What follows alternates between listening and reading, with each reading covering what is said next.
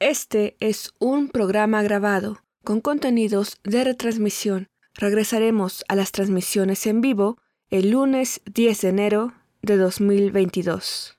El equipo de primer movimiento les desea felices fiestas y muy buen año nuevo. Radio UNAM presenta Primer Movimiento. El mundo desde la universidad.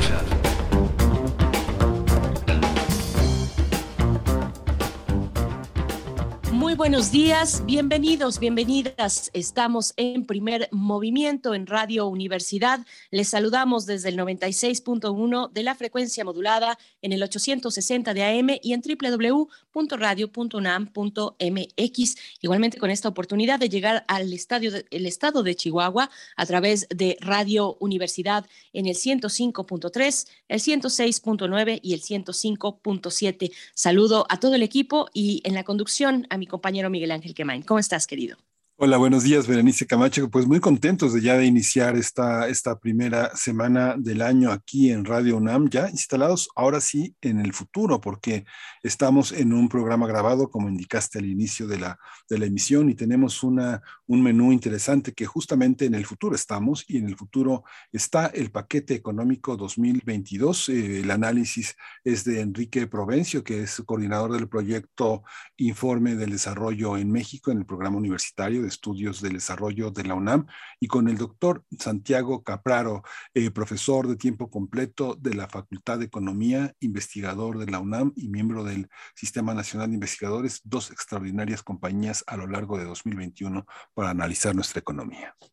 Y tendremos también la participación de Pablo Romo, que nos pone una visión acerca de Afganistán desde la paz. Es un tema que, por supuesto, hemos abordado y abordamos el año pasado con distintos especialistas, pero con esta óptica muy, muy especial que nos comparte Pablo Romo, la construcción de paz, la transformación de conflictos. Pablo, Pablo Romo es miembro del Consejo Directivo de Serapaz y profesor de la Facultad de Ciencias Políticas y Sociales de la UNAM.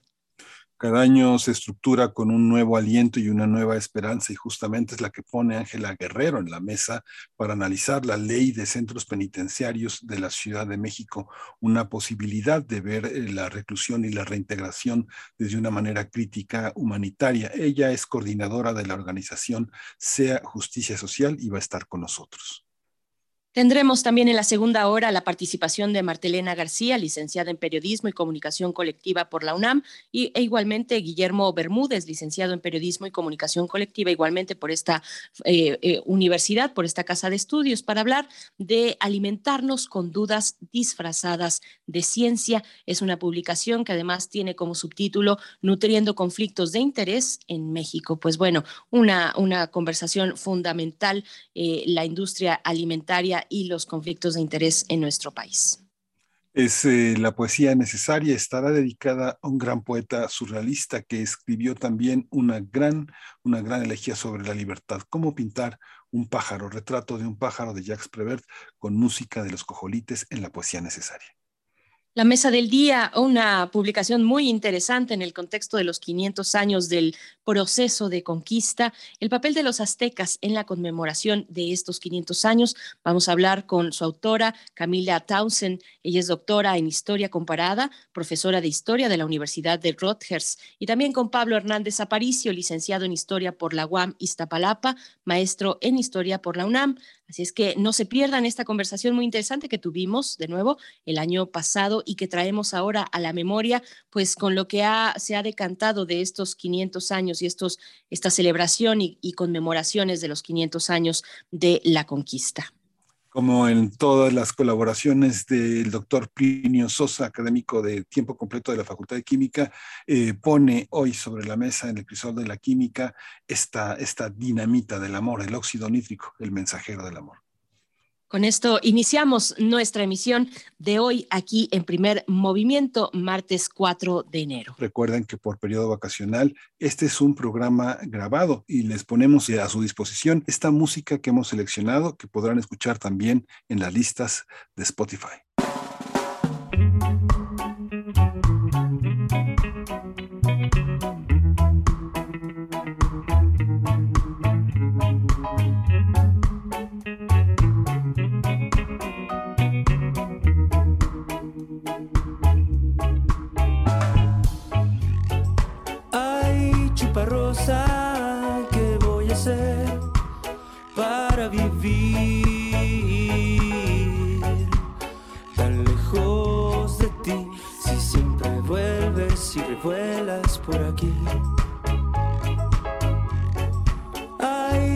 rosa.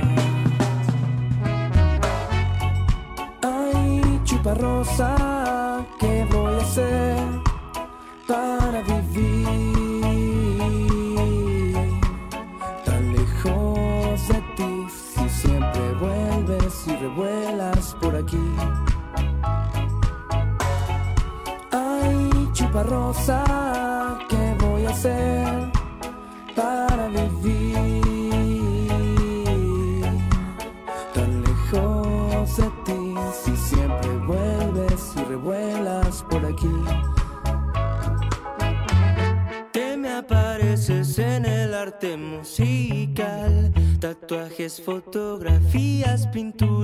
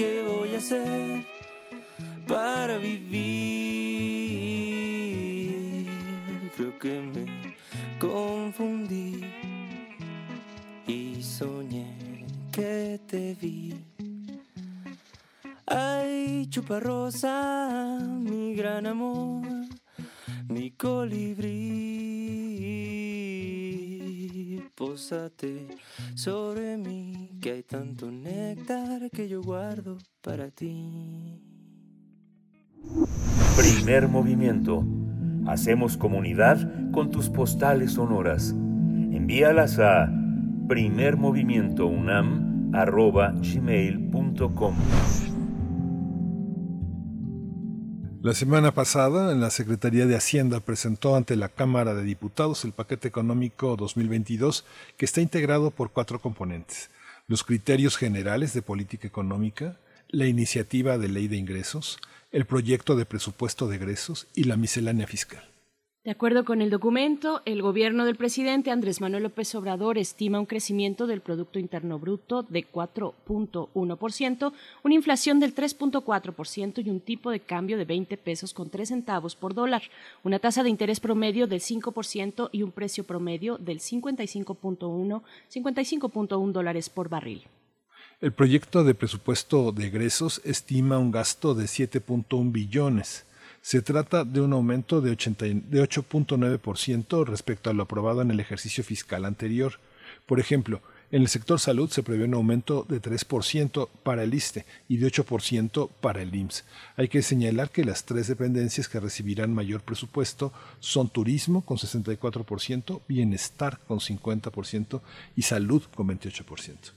Además, se propone un gasto de 390.299 millones de pesos para los ocho programas sociales del gobierno federal, 36% más de lo estimado para 2021. El gobierno federal plantea que 901.000 millones de pesos del presupuesto será financiado a través de ingresos de organismos y empresas productivas del Estado. 1.087.1 mil millones de pesos llegarán a través de los ingresos petroleros, 3.944.5 mil millones de pesos de ingresos tributarios y 240 mil millones de ingresos no tributarios. La Cámara de Diputados y el Senado tienen hasta el 20 y 31 de octubre, respectivamente, para analizar, discutir y aprobar la ley de ingresos, mientras que el presupuesto de egresos tendrá que ser aprobado por Cámara de Diputados a más tardar el 15 de noviembre. Vamos a, vamos a analizar este paquete económico, la miscelánea fiscal y el presupuesto de egresos para el siguiente año. Y están con nosotros eh, Enrique Provencio, él, él, coordina el proyecto Informe del Desarrollo en México en el Programa Universitario de Estudios del Desarrollo de la UNAM. Eh, eh, Enrique Provencio, muchas gracias por estar con nosotros. No le estamos escuchando. Ahí ya, está. Ya. ya está, profesor Provencio. Sí, adelante. Al contrario, muchas gracias a ustedes por la invitación al primer movimiento. Buenos días. Buenos días, muchas gracias. Bienvenido también. Damos la bienvenida al doctor Santiago Capraro, él es profesor de tiempo completo de la Facultad de Economía, investigador de la UNAM, miembro del Sistema Nacional de Investigadores. Santiago Capraro, qué gusto poder encontrarnos en este espacio junto con el profesor Enrique Provencio. Gracias a ti ambos por, por estar aquí. Buenos días. Muchísimas buenos días y muchísimas gracias por la invitación y un gran saludo al profesor Enrique Provencio. Igual. Gracias, Muchas gracias. Bueno, vamos a, vamos a empezar con esta con esta cuestión. Mucho eh, vamos a empezar eh, vamos a empezar por la miscelánea fiscal porque es un es un proyecto que está ya muy consensado. Hay muchas semanas atrás de trabajo con justamente con los sectores involucrados, muchos de ellos son los empresarios mexicanos. ¿En qué consiste esta, esta propuesta eh, es, eh, fiscal para entrar en materia? Eh, profesor eh, Enrique Provencio, empezamos con usted. Bueno, pues eh, gracias nuevamente por la invitación. Y la llamada miscelánea fiscal es una iniciativa que reforma diferentes leyes, principalmente la ley del impuesto sobre la renta y la ley del IVA. La novedad para 2022, lo que está en propuesta en la Cámara de Diputados, es que se introducen diferentes cambios en ambas leyes, en otras también, para facilitar el pago de impuestos, para agilizar los trámites y sobre todo para crear un nuevo régimen para personas físicas que ganan menos de tres y medio millones de pesos que eh, permitiría que casi en automático se hiciera la declaración. Eh, me parece que eso es lo más importante de las propuestas que están en la Cámara de Diputados y esta miscelánea es lo que se ofreció en lugar de una reforma fiscal que, como sabemos y se ha platicado en primer movimiento, eh, ha sido pospuesta eh, en la idea de que las reformas administrativas para facilitar el pago de impuestos permitan una mayor captación. Hasta eso, hasta, hasta ahora eso sí ha ocurrido. Los ingresos presupuestarios del gobierno federal y en particular los que derivan de tributos, los tributarios sí han aumentado. Eh, a largo plazo ya no va a ocurrir tanto así. De hecho, ya para 2022 los ingresos tributarios ya van a empezar a estabilizarse. Y entonces tenemos dos realidades. Por un lado, sí van a aumentar los ingresos públicos el año entrante con estas reformas, pero por otro, más a mediano plazo, va a seguir prevaleciendo una gran debilidad tributaria porque los ingresos públicos no van a ser suficientes para atacar las necesidades que tendremos los próximos años. Ese sería mi resumen. Doctor Santiago Capraro, hay, hay una parte en la que se señala que en la parte fiscal el, este, las atribuciones del Estado son, son este, eh, están siempre de, de, su, de, su lado. Los empresarios van a tener muchísimas oportunidades de, agilizar los mecanismos, pero el Estado guarda para sí muchísimas eh, condiciones a su favor. Es lo que señalan muchos de los analistas empresariales. ¿Esto es cierto? Eh, sí, puede ser. Es, es, un punto de vista interesante. Interesante. Em, la, la verdad que las misceláneas fiscales que nos han presentado en los últimos años siempre van en la misma dirección para tratar de facilitar eh, el cumplimiento por parte del sector privado de las responsabilidades fiscales. Eh, y siempre se trata de evitar lo que estaba comentando el doctor Provencio, eh, una reforma fiscal integral qué es lo que necesita el, el país. Es interesante siempre volver al significado de las palabras, ¿no? Y, miscelánea significa para la RAE, por ejemplo, mezcla de cosas diversas, u obra o escrito que tratan de materias inconexas y, y mezcladas. Y creo que mm, eso describe bien qué es lo que hemos recibido en los últimos años en las leyes de, presupuesto federal respecto a la modificación del régimen fiscal. Y, por eso es, es relevante a, ciertas reformas, pero en general eh, no hay grandes cuestiones para, para destacar o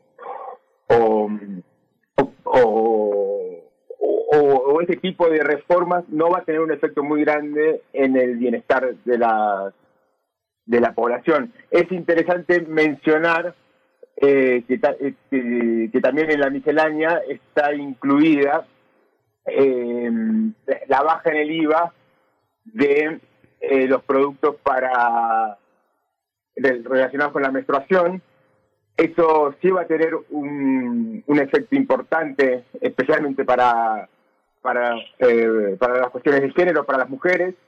Y en particular, lo que tendríamos que ver ahora es, primero, que se termine de, de confirmar la baja en el IVA para ese tipo de, de productos y una vez que se confirme esa baja, que se confirme una disminución en el precio no vaya a ser cosa que le bajemos los impuestos, que mantengan los precios y lo único que estemos haciendo es incrementando el margen de ganancia de algunas empresas.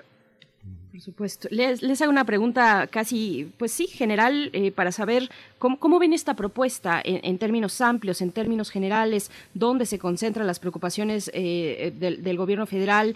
Eh, venimos o, pensando pues en, en, esto que cubre, esta preocupación que cubre al planeta entero, que es la recuperación económica frente a, a la crisis sanitaria.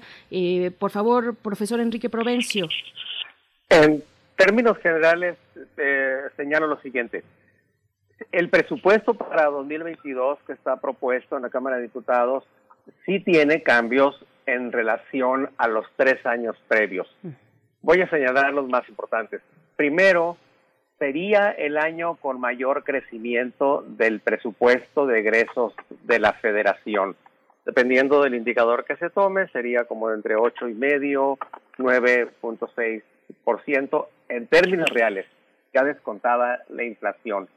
Esto es muy importante, porque si bien los años previos el presupuesto, el presupuesto creció poco y en la mayoría de los ramos se redujo, eh, ahora el margen, y, creo que este margen proviene gracias a que la, de, que la economía creció, proviene del crecimiento económico principalmente, gracias a eso habría más recursos para diferentes contextos. Eso sería lo primero. Segundo, quiero, creo que vale la pena destacarse que la inversión pública va a tener el mayor crecimiento en términos reales también, no solamente de este sexenio, de este gobierno, sino de, de un periodo más largo, desde la crisis de 2009. Y es todavía muy baja. De hecho, la inversión en obra pública realmente pues apenas ronda el 1,5% del Producto Interno Bruto. Es baja, pero tendrá el crecimiento más alto de un periodo muy largo. Y eso puede ayudar en algo, aunque va a ser poco, creo, a la recuperación. Tercero, también hay un cambio importante en algunos temas en los que en los últimos años hubo castigos. Por ejemplo, por fin se va a empezar a recuperar la inversión en, en agua potable, alcantarillado, saneamiento. Por fin hay un crecimiento importante en el gasto de salud pública, no en todos los programas ni para todas las instituciones, pero sí, por ejemplo, para la Secretaría de Salud eh, y para vacunas. Hay, sin embargo, un crecimiento muy bajo del presupuesto de educación.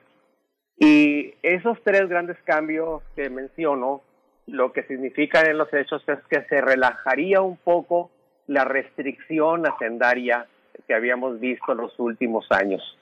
Ya se renunció a bajar los niveles de deuda pública a 45 puntos porcentuales del PIB. Ahora ya se acepta que se van a quedar en 51, 52. Todavía hay margen, creo yo, pero ya me parece que fue un paso adelante. En síntesis, me parece que es un presupuesto que sí tiene cambios importantes, que reitera las líneas maestras del presupuesto de los últimos años, sobre todo en su énfasis a cuatro grandes obras públicas y el paquete de programas de transferencias monetarias directas eh, muy, tan conocido, pero a pesar de eso me parece que hay un cambio importante. Doctor eh, Santiago Capraro, ¿qué decir al respecto en términos generales y de lo que ya ha aportado el doctor Provencio?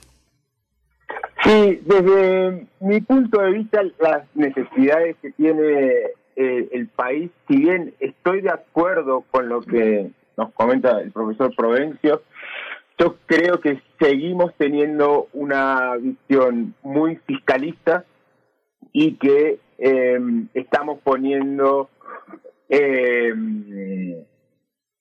eh, como objetivo mantener los eh, equilibrios fiscales y no utilizar el presupuesto como motor del crecimiento o como eh, chispa para encender el, el, el, motor de la economía que eh, nos encontramos en un momento de múltiples necesidades y el Estado mexicano ha sido uno de los que menos ha eh, invertido en el mundo sí eh, para mm, eh, para paliar los efectos negativos en términos económicos que ha tenido em, la pandemia. Como bien lo mencionaba el profesor Provencio, nosotros hemos sufrido una baja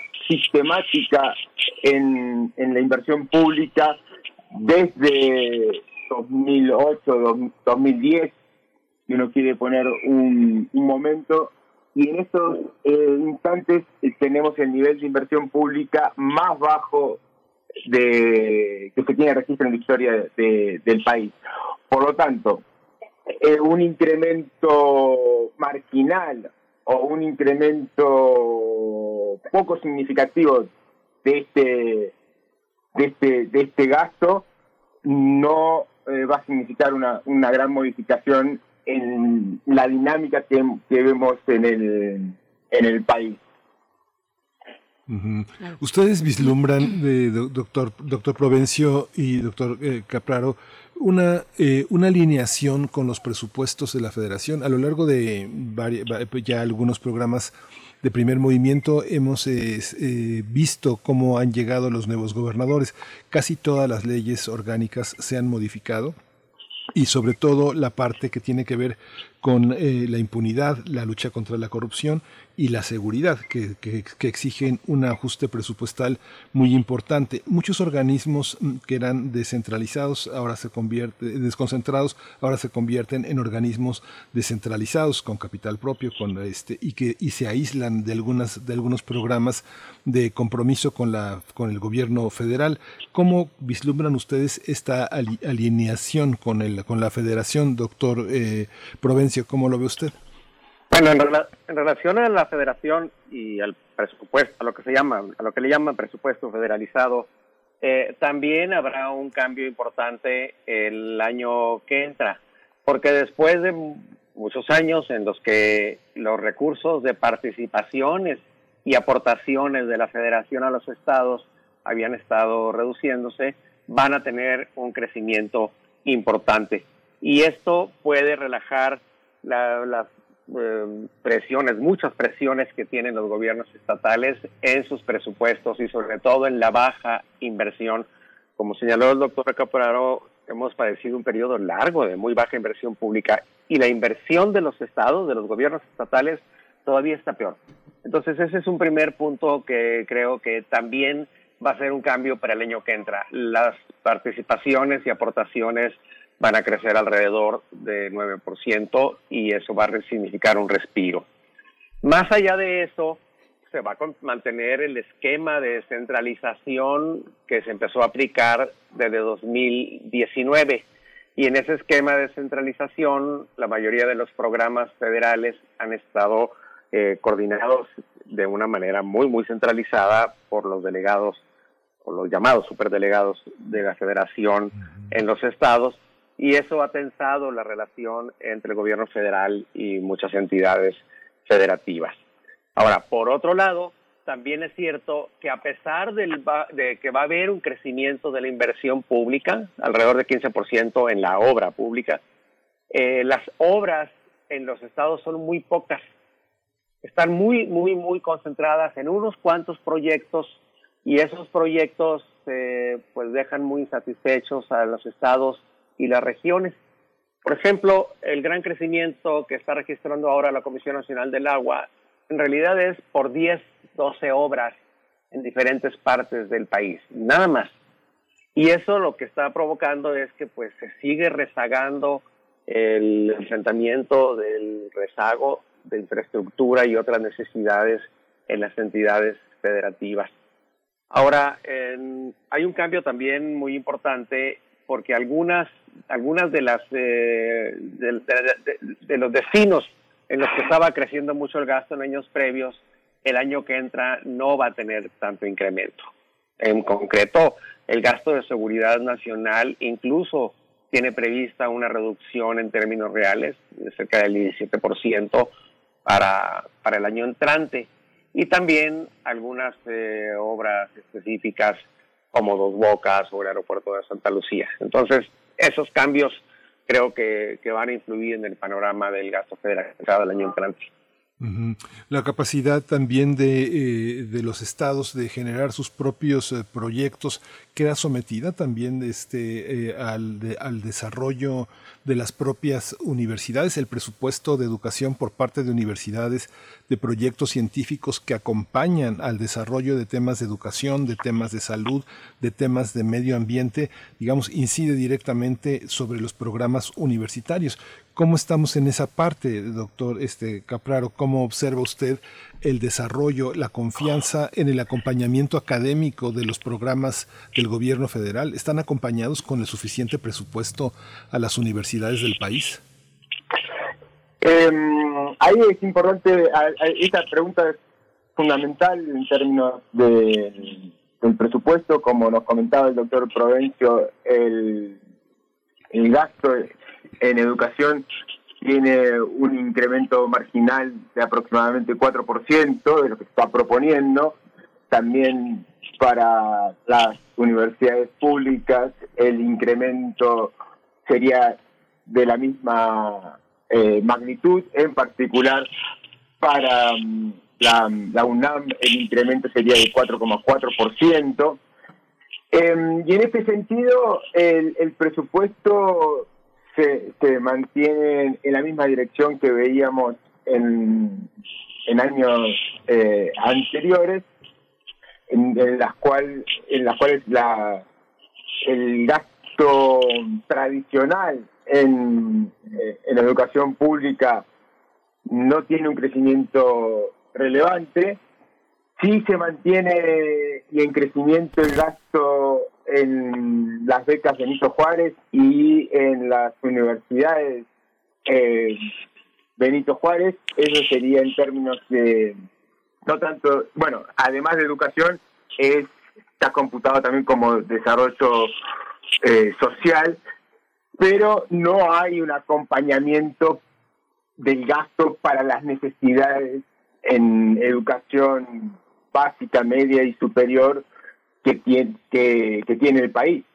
Y de aquí volvemos a la mm, cuestión fundamental y, y, toral que no ha tratado el gobierno de AMLO, que es la reforma fiscal eh, integral. Por lo tanto, todos los, todos los gastos están restringidos a la baja recaudación eh, tributaria que tiene el país. Por supuesto. Me, gustaría también, eh, antes de que se nos vaya el tiempo, preguntarle sobre dos elementos que siguen siendo muy importantes. El de las pensiones, por ejemplo, que siguen ocupando una parte importante de los egresos, y también el de los programas, el listado de programas eh, sociales prioritarios para, para este gobierno. Les dejo sin más el, micrófono, profesor Enrique Provencio. Eh, gracias. primero, sobre los programas prioritarios en efecto, el presupuesto presenta eh, la lista de programas, de los 30 programas más importantes, que se llevan más de dos puntos porcentuales del Producto Interno Bruto. Ahí el principal énfasis está puesto en el crecimiento del programa de pensiones del bienestar para, para personas adultas mayores, que aumenta casi 70% en términos reales pasa de 140 mil millones a cerca de 240 mil millones. Ese es el cambio más importante y es el, y es el programa más eh, eh, que proporcionalmente pesa más en el presupuesto. Eh, también hay un aumento importante en un programa crucial que es de transporte masivo de pasajeros, que sí tiene, que sí puede considerarse un bien público realmente importante. Esos dos programas son los que mejor desempeño tendrán también el de carreteras, pero ese realmente pesa muy poco en las proporciones. ¿Cuáles tienen un crecimiento muy bajo? Eh, los dos que ya mencionó el doctor eh, Capraro, las becas, las becas de media superior y las, y las becas de educación básica, que son las que antes estaban en eh, oportunidades. el antiguo, el antiguo Prospera y que ahora se pasan como becas por separado. También tuvo un crecimiento muy bajo el de las universidades de Benito Juárez, de hecho se mantiene apenas con mil millones de pesos. Y en efecto, el gasto en educación es uno de los que más preocupa para el año que entra. En la mayoría de las universidades el incremento ni siquiera recupera la inflación del año pasado. Y por el lado de las pensiones, eh, ah, hay algo muy importante, que es que pues es donde mayor crecimiento está teniendo el gasto público en México. Y para los próximos años, pues lo más probable es que las pensiones sigan ocupando, de hecho, pues de, hecho todo lo recaudado eh, por el IVA. Para pensiones el año que entra el gasto aumentaría 18% en términos reales y se estaría llevando poco más de 5% del Producto Interno Bruto. Fíjense, si uno lo ve así, pues resulta que las, las, las pensiones por sí mismas se llevan casi el 20% del presupuesto. Y esta presión va a continuar para los próximos años y eso va a seguir eh, pues restando las posibilidades de que se incremente la inversión y el gasto en educación también. Por supuesto. Eh, doctor Capraro, un comentario sobre, sobre la cuestión de las pensiones. Sí, es, es importante que se incremente la pensión para el bienestar de las personas adultas mayores. Como bien nos explicaba el doctor Provencio, es el gasto dentro de los programas sociales prioritarios que, que más incrementa. Em, sin embargo, sin embargo, em, dentro de la estructura que tiene hoy eh, el presupuesto, esto sería un, gasto, un incremento em, que, tiene un sesgo eh, en contra de las personas que más necesitan recursos en estos momentos, dado la, pandemia y las consecuencias económicas que estamos viviendo. Es decir, las personas que más sufrieron eh, la pandemia son las mujeres jóvenes.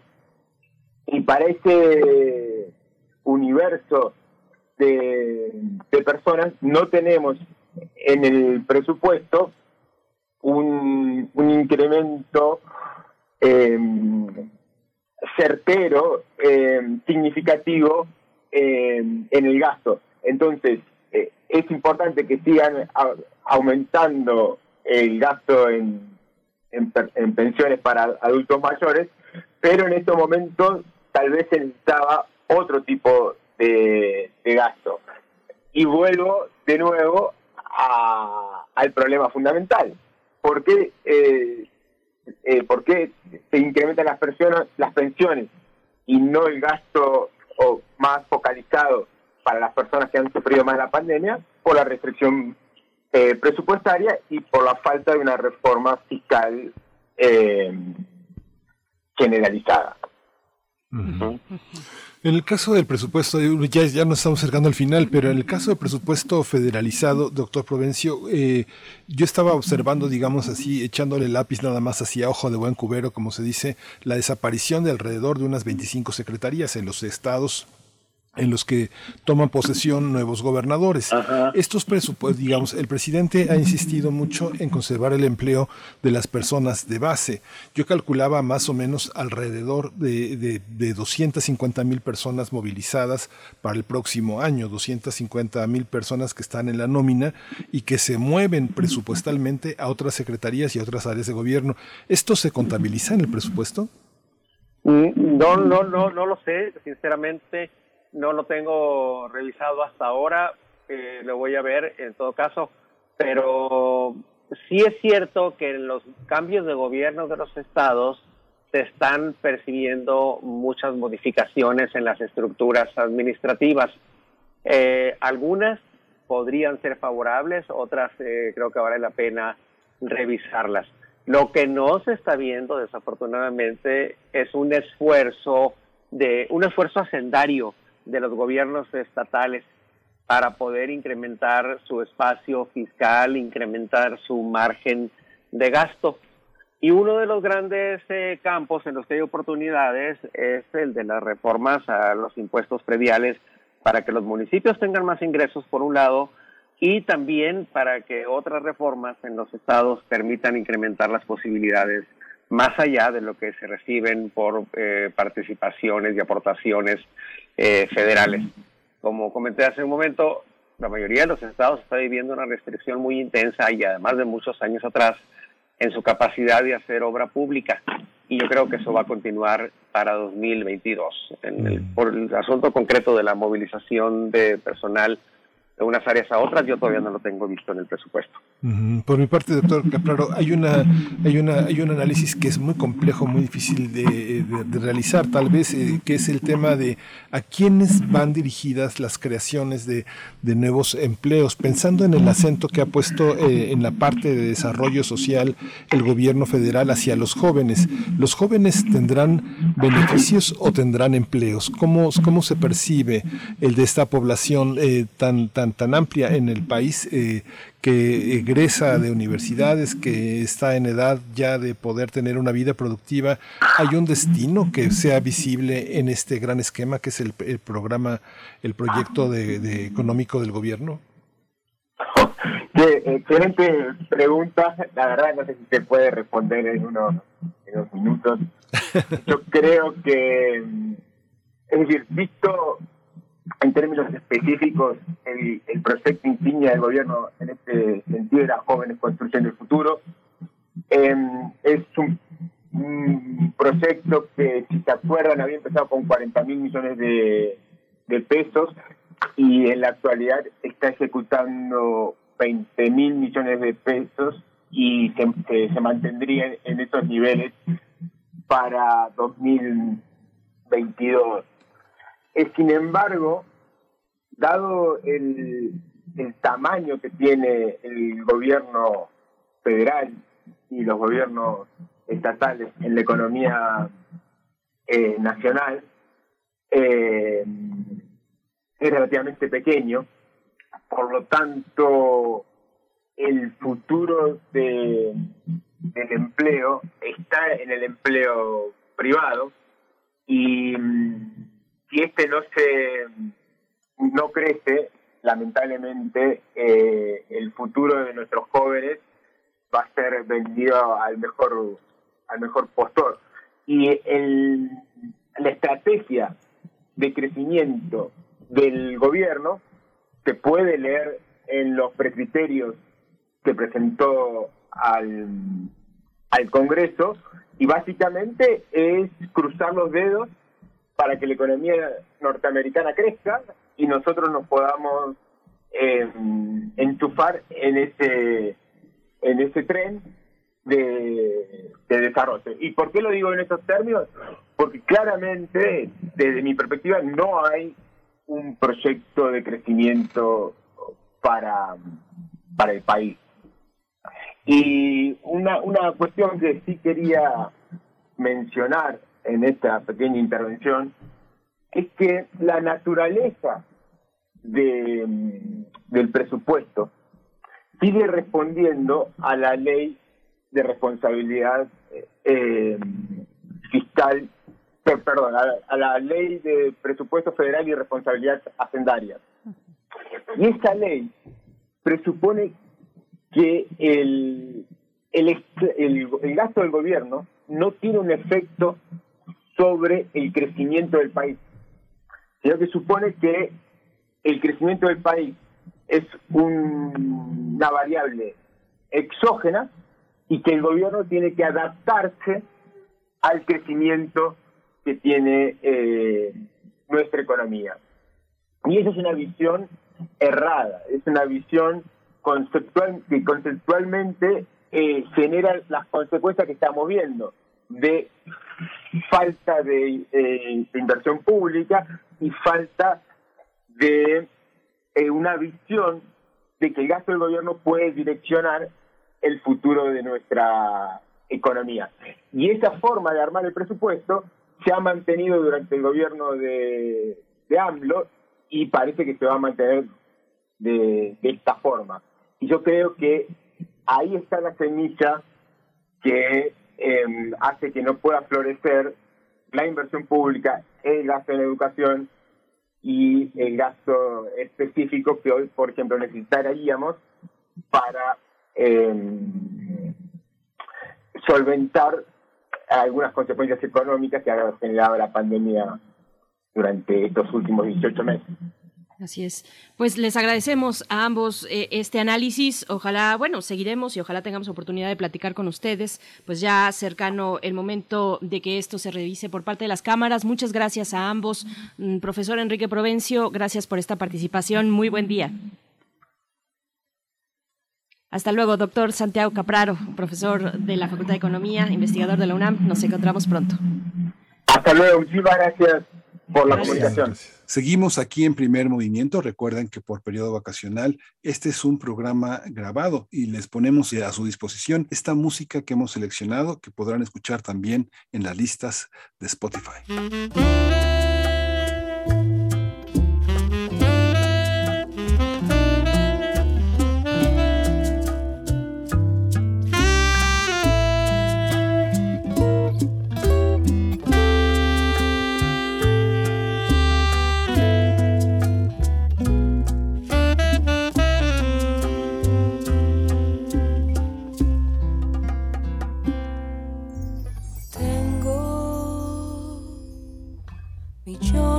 palabras para darte.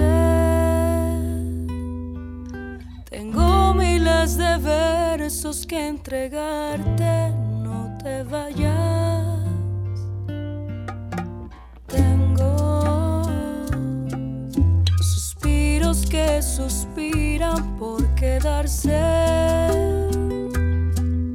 Ocultos en tu boca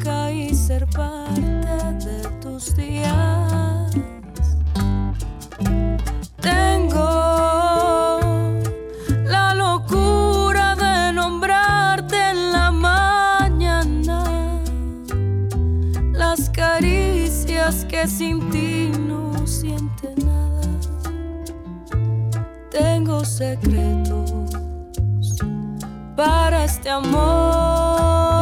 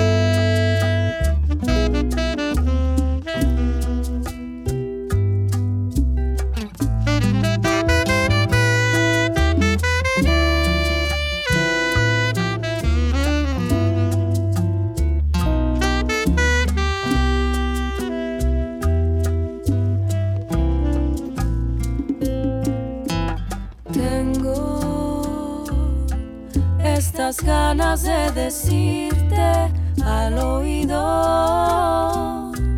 que has cambiado la manera en que miro los paisajes. Tengo ansiedades que parecen un castigo porque cada paso te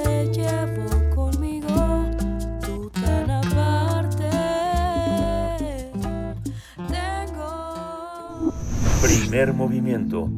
Hacemos comunidad con tus postales sonoras. Envíalas a primermovimientounam.gmail.com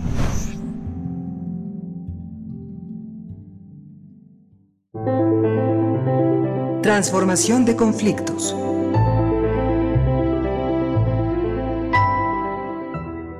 Ya está con nosotros, bueno, en un momento más estará con nosotros Pablo Romo. Eh, es- estamos haciendo eh, el, el enlace con su, con su llamada, pero recordarles que este sitio es... Ay, Pablo, Pablo, ya estás. Pablo, Afga- Afganistán y la paz es el tema que has propuesto para discutir el día de hoy, nada menos. Adelante, Pablo Romo. Eh, muchísimas gracias, Miguel Ángel. Y yo creo que pues es eh, eh, fundamental el día de hoy hablar sobre Afganistán y la paz y sobre todo este eh, ver eh, lo que está sucediendo y qué lecciones podemos aprender de esto y qué preguntas, con qué preguntas nos quedamos. El conflicto de Afganistán cumplió eh, 20 años y eh, a lo largo de estos 20 años ha cobrado centenas, miles de vidas, fundamentalmente de civiles, civiles que no tenían nada que ver en la guerra. Primera lección, eh, frente a, la, eh, a una guerra, los civiles son los que pagan las consecuencias de las guerras, son las, los daños colaterales que sufren eh, eh, los civiles frente a las guerras.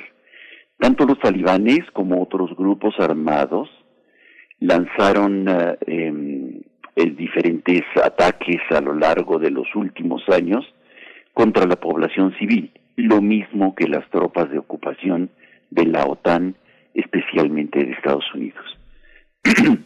Eh, los ataques eh, que sufrió la población civil fueron contra eh, usualmente objetivos que consideraban los combatientes, los señores de la guerra de un lado y del otro, o de los muchos lados, porque había muchos lados en Afganistán y sigue habiéndolos, em, eh, objetivos militares, tales como escuelas de niñas, hospitales, eh, centros de policías locales, eh, carreteras, espacios de, de producción, lugares donde se concentraba la gente, mercados, por ejemplo.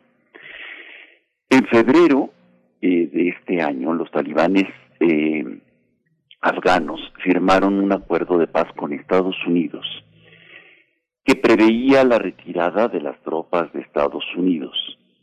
Asimismo, el acuerdo incluía eh, el compromiso de liberar hasta 5.000 combatientes talibanes recluidos en cárceles del gobierno afgano de una lista que inicialmente se entregó a Estados Unidos a cambio de mil miembros de las fuerzas de seguridad afgana retenidas por el gobierno, por el grupo armado.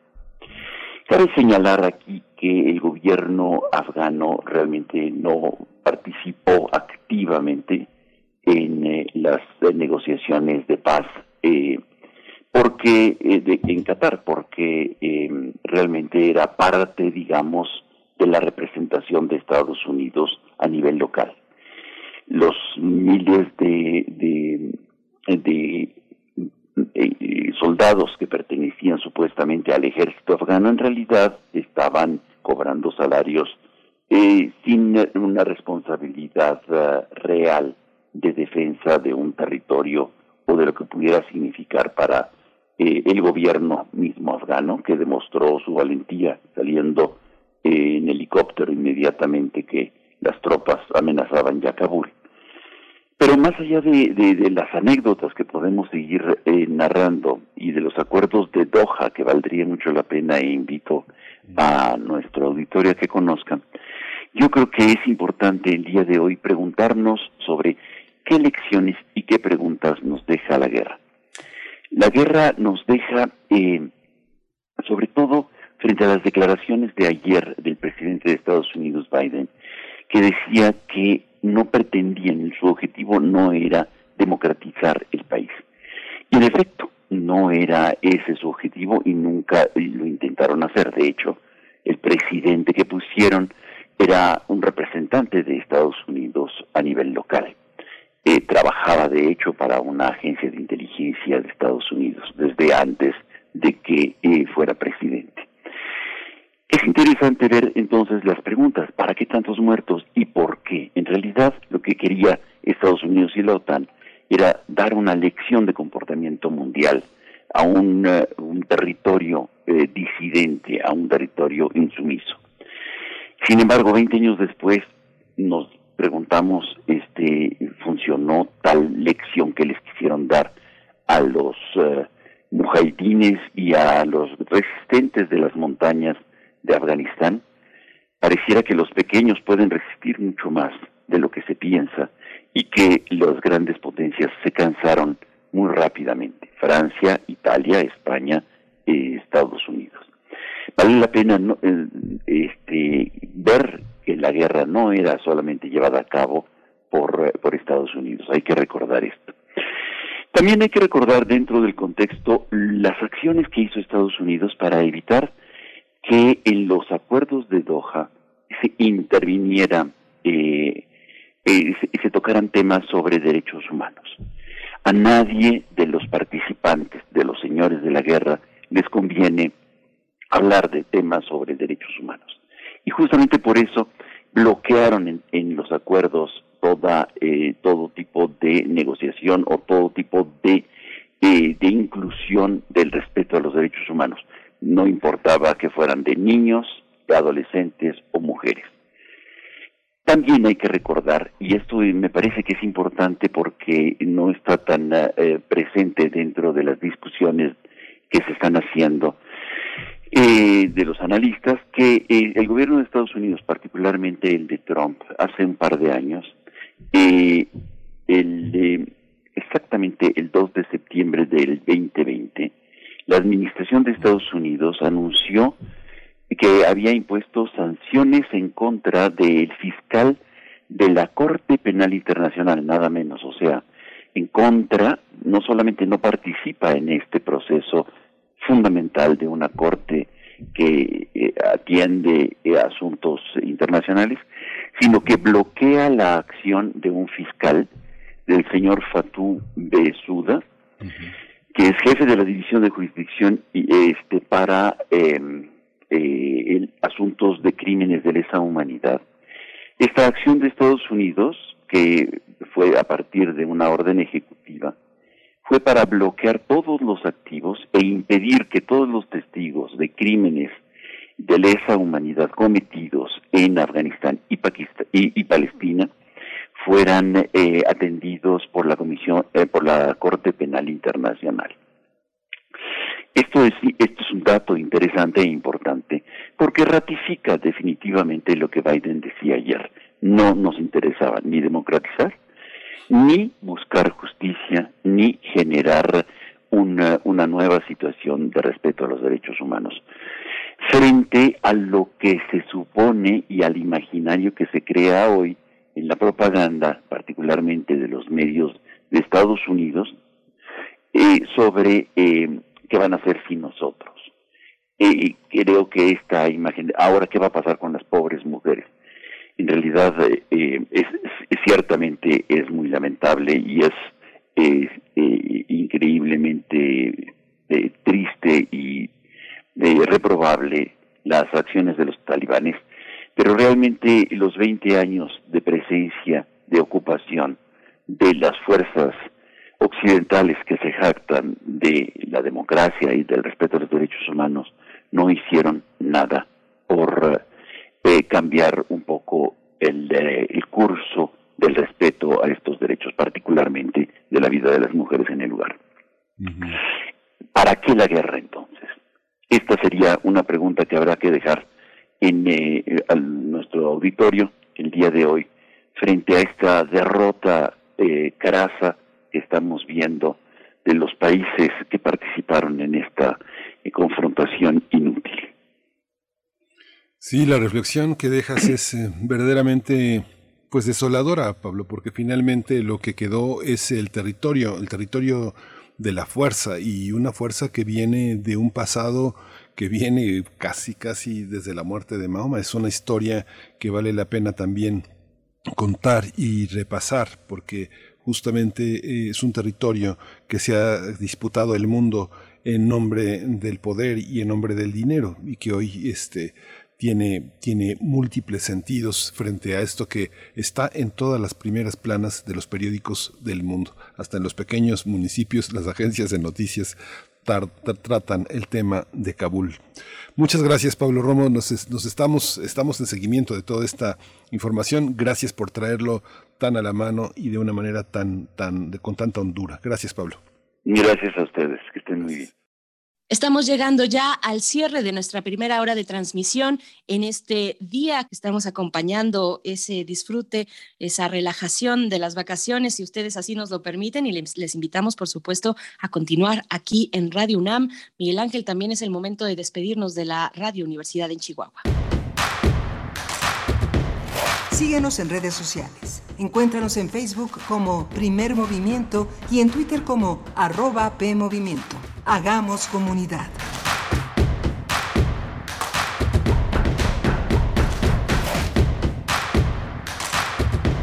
Síguenos en redes sociales. Encuéntranos en Facebook como Primer Movimiento y en Twitter como arroba PMovimiento. Hagamos comunidad.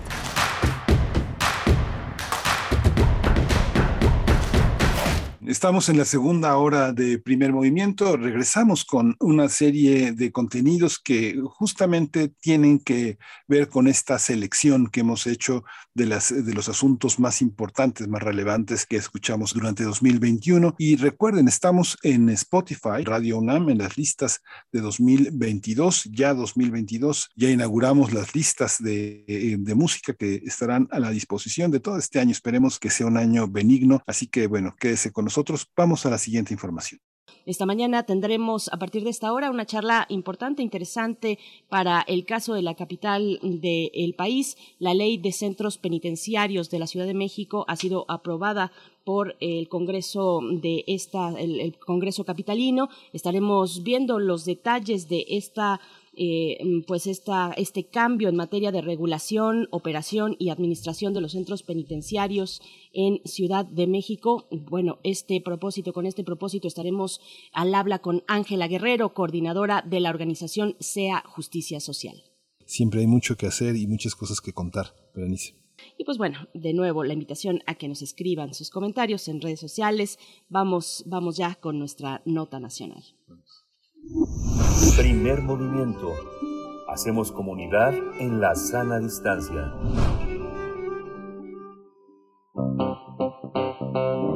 Nota nacional.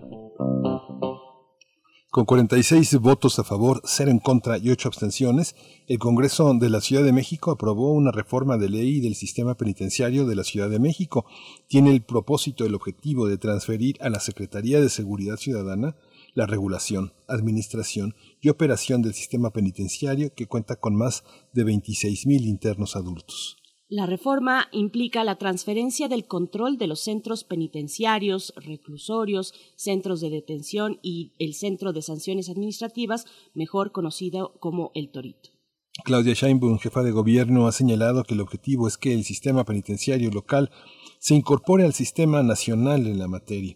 A su parecer esto traerá diversos beneficios, no solo para la seguridad, sino también para las personas privadas de su libertad, así como para sus familiares y los trabajadores del sistema penitenciario. En este sentido, el jefe de la policía capitalina, Omar García Harfuch, resaltó que el traspaso tiene como fin fortalecer el sistema penitenciario en la capital, mejorar el proyecto de la reinserción social de, los, de las personas privadas de libertad y dotar de un servicio de carrera a todo el personal que labora en el mismo. El funcionario detalló que será la Universidad de la Policía la que estará a cargo de la formación y capacitación de los custodios de los centros penitenciarios y tendrá coordinación con otros organismos de seguridad y procuración de justicia. Y pues vamos a realizar esta mañana un análisis sobre esta iniciativa ya aprobada, presentada por el gobierno capitalino. La Ley de Centros Penitenciarios de la Ciudad de México tiene un nombre más grande, Ley de Centros Penitenciarios de la Ciudad de México en materia de regulación, operación y administración de los centros penitenciarios, centros de sanciones administrativas y centros especializados. Con este propósito nos acompaña Ángela Guerrero, coordinadora de la organización SEA Justicia Social. Te damos la bienvenida esta mañana, Ángela. Ángela Guerrero gracias por estar aquí. Hola, ¿qué tal? Muchas gracias por la invitación y un gran saludo al auditorio que nos está escuchando. Gracias, Ángela. Ángela, ¿es, eh, es, es, pertinente este, este cambio? ¿La Secretaría de Seguridad está alineada y en congruencia con sus, eh, con sus funciones, con la reinserción y, la, y las garantías que eh, los, las, las personas privadas de su libertad deben de tener, se debe de, se debe de alinear en ese sentido, o es gobierno lo que tradicionalmente teníamos como la perspectiva de, de control de los penales? Eh, mira, a mí me, me, gustaría dar un paso atrás sí. y plantearnos cuál es la problemática y por qué presentan esta propuesta, ¿no? Okay. Eh, la realidad es que en 2013 eh, justo hay una iniciativa en sentido contrario donde eh, seguridad Pública en ese momento entrega a Secretaría de Gobierno todos los centros penitenciarios de la ciudad con el objetivo de que eh, estos centros fueran tratados obviamente conforme a derechos humanos, donde hubiera, donde hubiera esta separación entre quien procura, entre quien imparte justicia y entre quienes están recluidos. Y que, por supuesto, hubieran más ojos observando a los centros penitenciarios que habían en la ciudad, porque desde ese tiempo eran lugares para violar los derechos humanos de las personas que estaban ahí. Así eran reconocidos estas imágenes terribles que vimos en muchas películas, ¿no? Como el túnel, donde básicamente se hacía lo que querían dentro de estos espacios, cambiaron justamente, obviamente con el tiempo, pero mucho más, en, cuando en 2013 se las entregan a Secretaría de Gobierno. Ahora, ¿qué es lo que tenemos hoy? La Secretaría de Gobierno, después de las fiscalías, es el lugar donde más registros de violaciones a derechos humanos hay, siguen habiéndolo, donde hay más quejas en la Comisión de Derechos Humanos. Esto tiene un porqué y es porque dentro de cada centro penitenciario hay una oficina de la Comisión de Derechos Humanos, donde tenemos espacios también, eh, pues que están con cierta sobrepoblación. Esto ha ido cambiando y ha ido disminuyendo, pero siguen habiéndolo, ¿no? Eh, y por supuesto donde tenemos un tema de seguridad eh, que tenía que resolverse, ¿no? Y, y una agenda pendiente enorme en temas de reinserción, donde no hemos logrado eh, regular la industria penitenciaria, donde no se han re, eh, logrado eh, regularizar los procesos de visitas, ¿no? Donde hay altos niveles de corrupción en el sentido de los familiares. Ahora, la respuesta y la solución era devolverlo a la Secretaría de Seguridad Ciudadana. Mi punto de vista es no. Había que reforzar muchas de las medidas que se estaban llevando a cabo. Eh, había que reforzarlo en el sentido de justamente eh, darles una solución al tema de los custodios y de las custodias, eh, donde no tienen una no tienen seguridad social, donde ganan eh, realmente poco, ¿no? Y estos cambios sí se pueden llevar a cabo desde la Secretaría de Gobierno. Entonces, en realidad, lo que estamos observando no es una medida únicamente para mejorar la situación de, de las custodias y de los custodios que están ahí, sino es una razón única y exclusivamente de seguridad, donde hay dos delitos que preocupan, donde ya sabemos que lo que sucede adentro pasa afuera y la solución de la jefa de gobierno y de las diputadas y de los diputados que votaron esta medida eh, es básicamente entregarle todo a la Secretaría de Seguridad sin otros ojos. Y con esto me refiero a que haya otras instancias de gobierno que estén observando lo que está haciendo la Secretaría de Seguridad Ciudadana dentro de un centro penitenciario. Ángela Guerrero, entregarle todo a la Secretaría de Seguridad Ciudadana. Antes se encontraba eh, a cargo la Secretaría de Gobierno. Con esta reforma cambia la administración, se pasa y la operación a la Secretaría de Seguridad Ciudadana. Esto incluye el elemento de la reinserción social. Ahí es difícil pensar que la Secretaría de Seguridad Ciudadana pues pueda administrar eh, con el mejor de los éxitos una cuestión tan complicada y que ha tenido tantos contratiempos como es la reinserción social. Así, así es, Berenice. El grave tema de esta, de esta reforma es que pasa todas estas atribuciones y hay esta idea de que, por supuesto, es que la Secretaría de Seguridad Ciudadana tiene más presupuesto, entonces podremos hacer más cosas. No, no es verdad ese presupuesto no está destinado a reinserción social. Y un elemento que a mí me parece un retraso importante es la creación de un patronato para la reinserción social dentro de los centros penitenciarios. Entonces, esa atribución que tienes, se la vas a, esa atribución y obligación de reinserción social, se la vas a dar a las organizaciones de la sociedad civil, cuando no es nuestra. No es nuestra. Trabajamos, por supuesto, por eso, pero la principal eh, obligación es del sistema penitenciario y ahora será de la Secretaría de Seguridad y ese es un elemento pues lamentable a mi ver porque con esto dejarán de lado cualquier proceso de reinserción para enfocarse exclusivamente en procesos eh, de seguridad y ojo, procesos de seguridad pero sí vistos desde la parte más punitiva del gobierno. Porque esa era la gran diferencia eh, en la Secretaría de Gobierno, cuando por lo menos tenías a, la instancia que coordinaba a todas las demás dependencias del gobierno. Ese era el por qué estaba ahí. ¿Qué necesita el sistema penitenciario? Que todas las instancias de gobierno de la ciudad trabajen para que las personas que están allá adentro se les respete y se les garanticen sus derechos. Y dejan al Instituto de Reinserción Social con un presupuesto mínimo en la Secretaría de Gobierno. Todo esto que se había logrado, estos programas sociales siguen sin resolverse, eh, con un cambio, por supuesto, en el instituto, eh, pero esa es la única instancia que se queda en gobierno, lo cual es correcto, ¿no? Pero hay que fortalecerla, si no de nada sirve, y hay que fortalecerla presupuestalmente. Ángeles, hay, una, hay un aspecto, digo, por supuesto, yo no soy un especialista, pero más o menos hay un sentido común que me indica que los visitadores de derechos humanos de la Comisión quienes han estado al pendiente, las organizaciones que tienen temas que, eh, que, tienen que ver con las personas, las organizaciones de derechos humanos, las defensoras de infancias, las defensoras de mujeres, eh, generalmente pueden observar más cosas que las leyes en su instrumentalización no tienen en su visión sobre, sobre las personas. No sería hora de, de, entender de una manera colegiada lo que le pasa a las personas privadas de la libertad, personas que por su edad, por sus discapacidades, por su orientación sexual, este, tienen necesidades distintas que tienen que ser pensadas y protegidas y discutidas desde órdenes más heterogéneos? Pues ese sería el ideal, digámoslo así, ¿no? Hay una instancia que está establecida en la Ley Nacional de Ejecución Penal, que son las comisiones intersecretariales. Y este, digamos, sería el espacio idóneo para escuchar a todas las voces. ¿no? Eh, Sin embargo, únicamente ha sesionado dos veces desde su creación en 2017. Durante el nuevo gobierno de la doctora Sheinbaum nunca ha sesionado. ¿no? Y ese sería el espacio idóneo, porque es un espacio hecho justamente para observar la diversidad de población que tenemos. Ángela que no lo hemos logrado.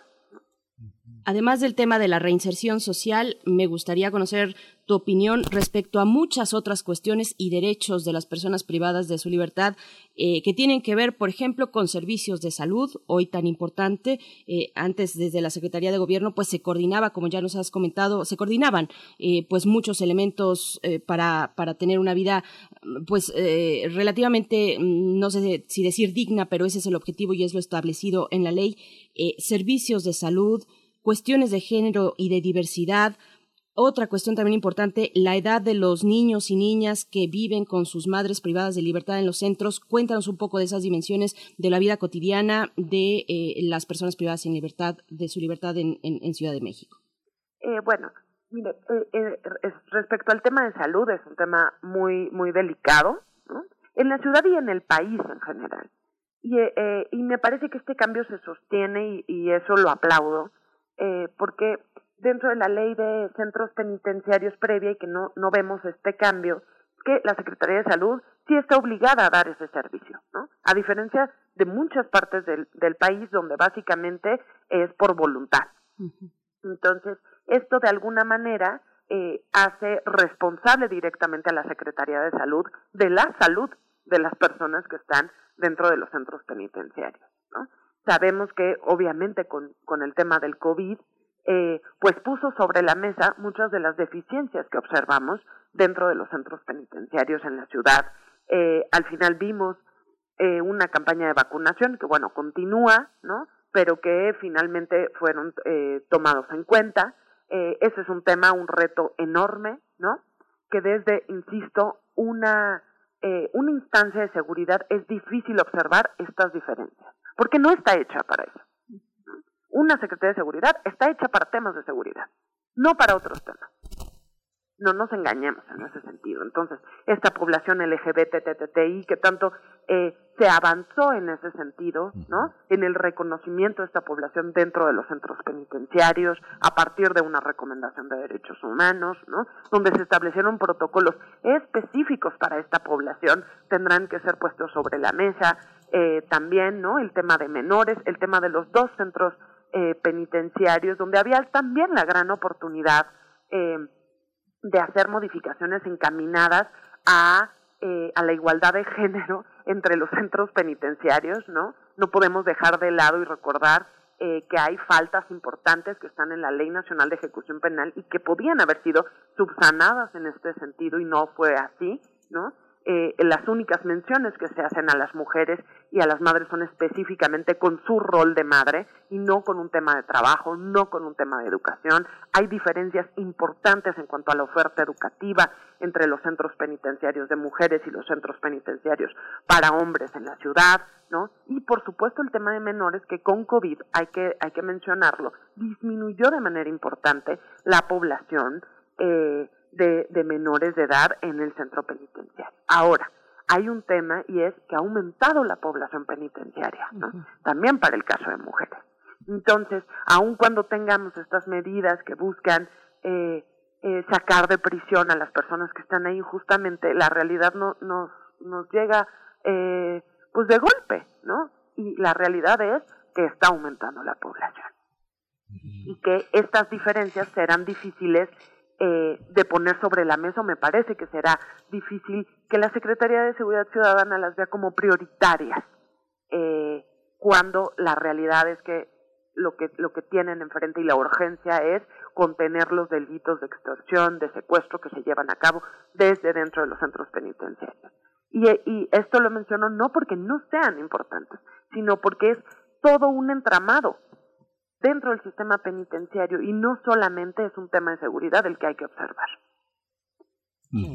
Sí, ese es el tema que te, que te quería plantear, Ángela. Justamente esta parte de, eh, del personal que está privado, de las personas que están privadas de su libertad, son muchos de ellos eh, eh, líderes de células delincuenciales muy, muy activas que afuera y adentro tienen redes muy específicas. Eso no corresponde al ámbito de la seguridad, es, es parte esta, esta, estas constantes reportes que tenemos no solo en la Ciudad de México, sino en otros estados sobre la ingobernabilidad de las, de las, de las prisiones. Ese, pues, eh, las últimas estadísticas que yo había visto de 2019, eh, por lo menos en 17 estados, el más grave problema es el de la gobernabilidad. No tienen las autoridades penitenciarias el control de los penales. Esa parte lo puede tener la Secretaría de Seguridad en ese caso. Eh, ese, ese es el tema, ¿no? Que en todos los estados eh, son manejados por los secretarios de seguridad y el, el resultado es que pues son ingobernables con la Secretaría de Seguridad o con cualquier otra secretaría. Cuando el problema te, te sobrepasa en muchos sentidos, ¿no? Cuando hay un problema de seguridad que es estructural adentro o afuera de un centro penitenciario. Ahora, eh, se podía contener estos delitos eh, teniendo a la Secretaría de Gobierno eh, haciendo este trabajo que, dicho sea de paso, hay que recordarlo, eh, eh, la Secretaría de, de, la Subsecretaría del Sistema Penitenciario prácticamente solamente tuvo a un titular durante todos estos años. ¿eh? Eh, eso nunca cambió a pesar de que sabíamos que de pronto había movimientos complicados, ¿no? Eh, que había motines, que había esta situación. Nunca se pensó en esta posibilidad de, bueno, ya lleva eh, más de nueve años quien está ahí, ¿no? Un cambio como poner otro tipo eh, de líderes quizás ya, ya dio la persona que estaba. Eso nunca se planteó. No se, no se planteó eh, cambiar las formas en las que se estaba implementando la propia ley de centros penitenciarios. ¿no? Eh, no nos planteamos otras medidas. ¿no? Desde Sea Justicia justo estamos por, por sacar eh, un estudio justamente en la Ciudad de México donde muestra a ver de dónde vienen y a dónde regresan las personas que delinquen.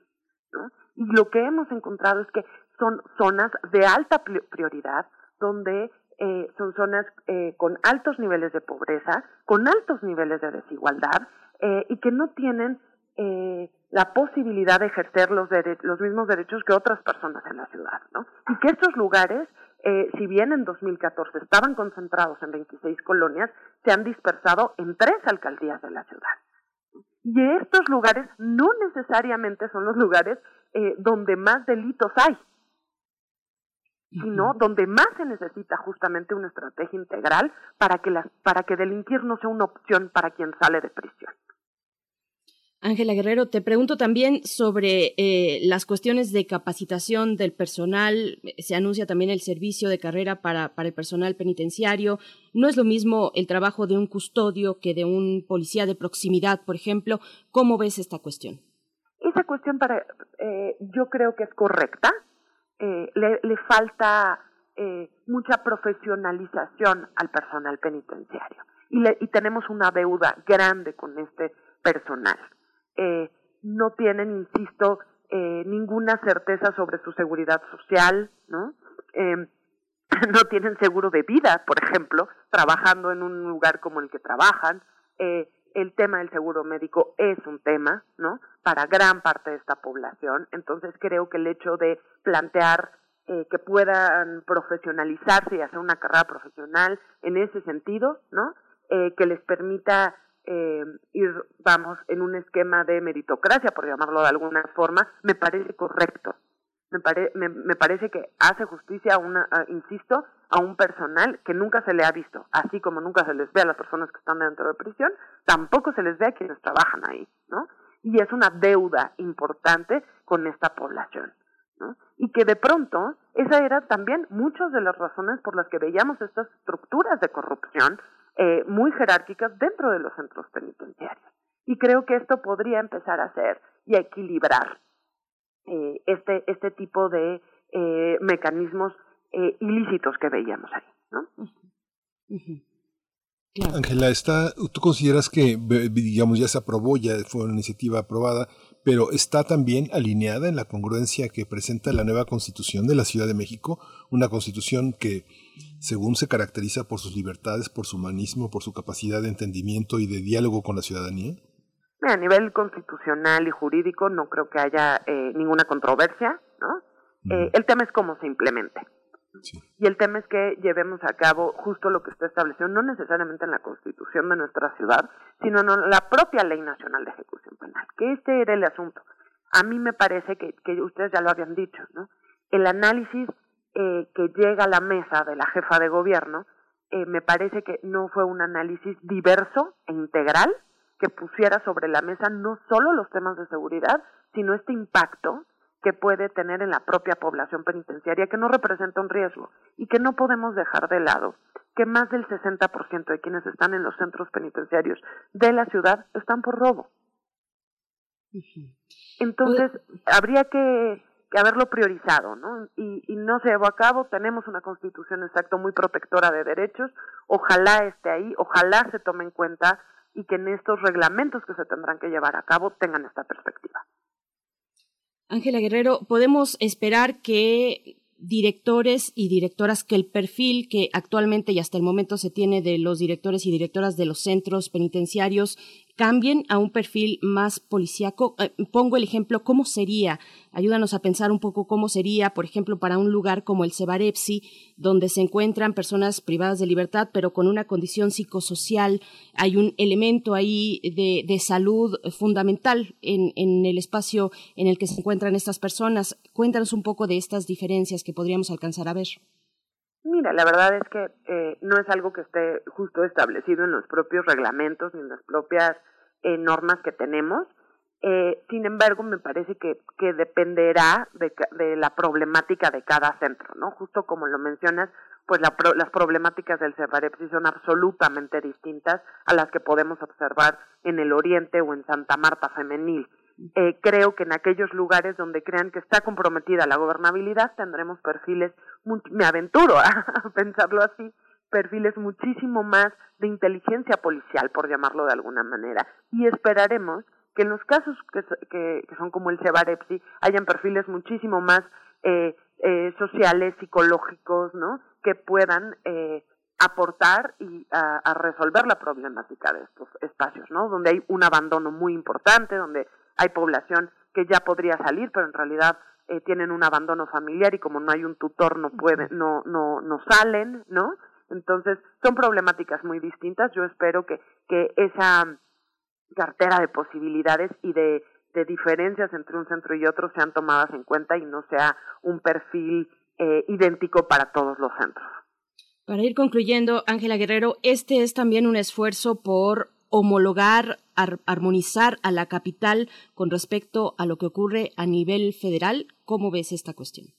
Yo no creo que sea así y que no necesariamente es positivo si lo hacen de esa forma, ¿no? hay veces que, que la Ciudad de México justamente eh, se distingue por estas medidas, porque aún cuando a nivel eh, federal eh, pueden tener estas posibilidades dentro de las atribuciones de la ciudad, lo hacen de otra manera, poniendo, y siempre lo hemos querido hacer así, que esta ciudad es una ciudad de derechos. Entonces, eso me parece que tendría que haber sido el criterio para definir si se regresaba o no a la Secretaría de Seguridad Ciudadana. Y con toda claridad lo digo, si ese hubiera sido el criterio, no hubiera sido esta iniciativa eh, una realidad como es que la tenemos hoy. Pues sí, pues, pues, muchísimas gracias, Ángela Guerrero.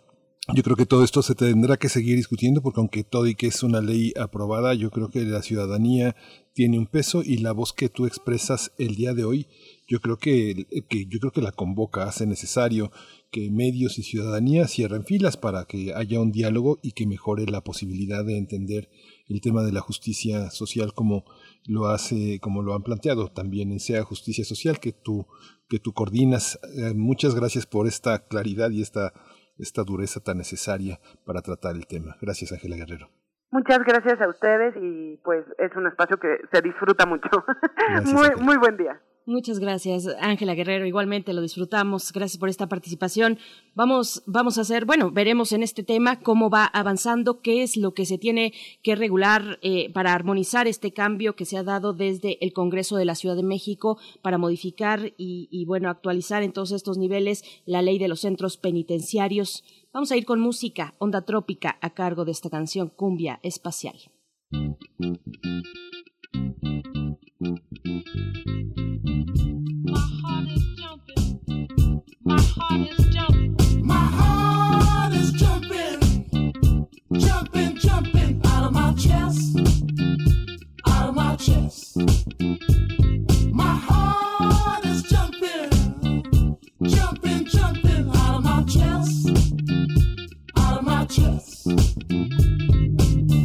From the first time I met her in town, I had a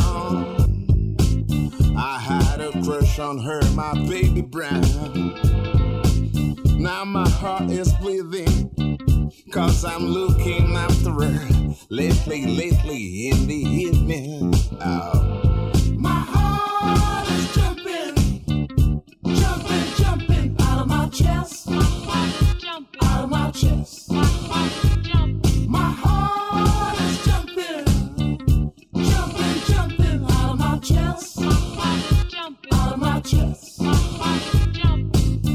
When she's around, my feet get off the ground.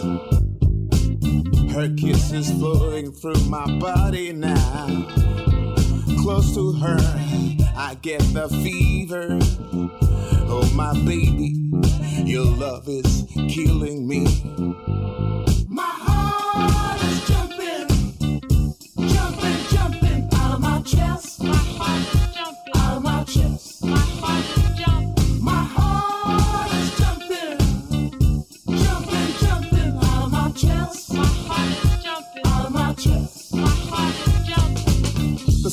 My own breath echoes, ripples, and burst whispers.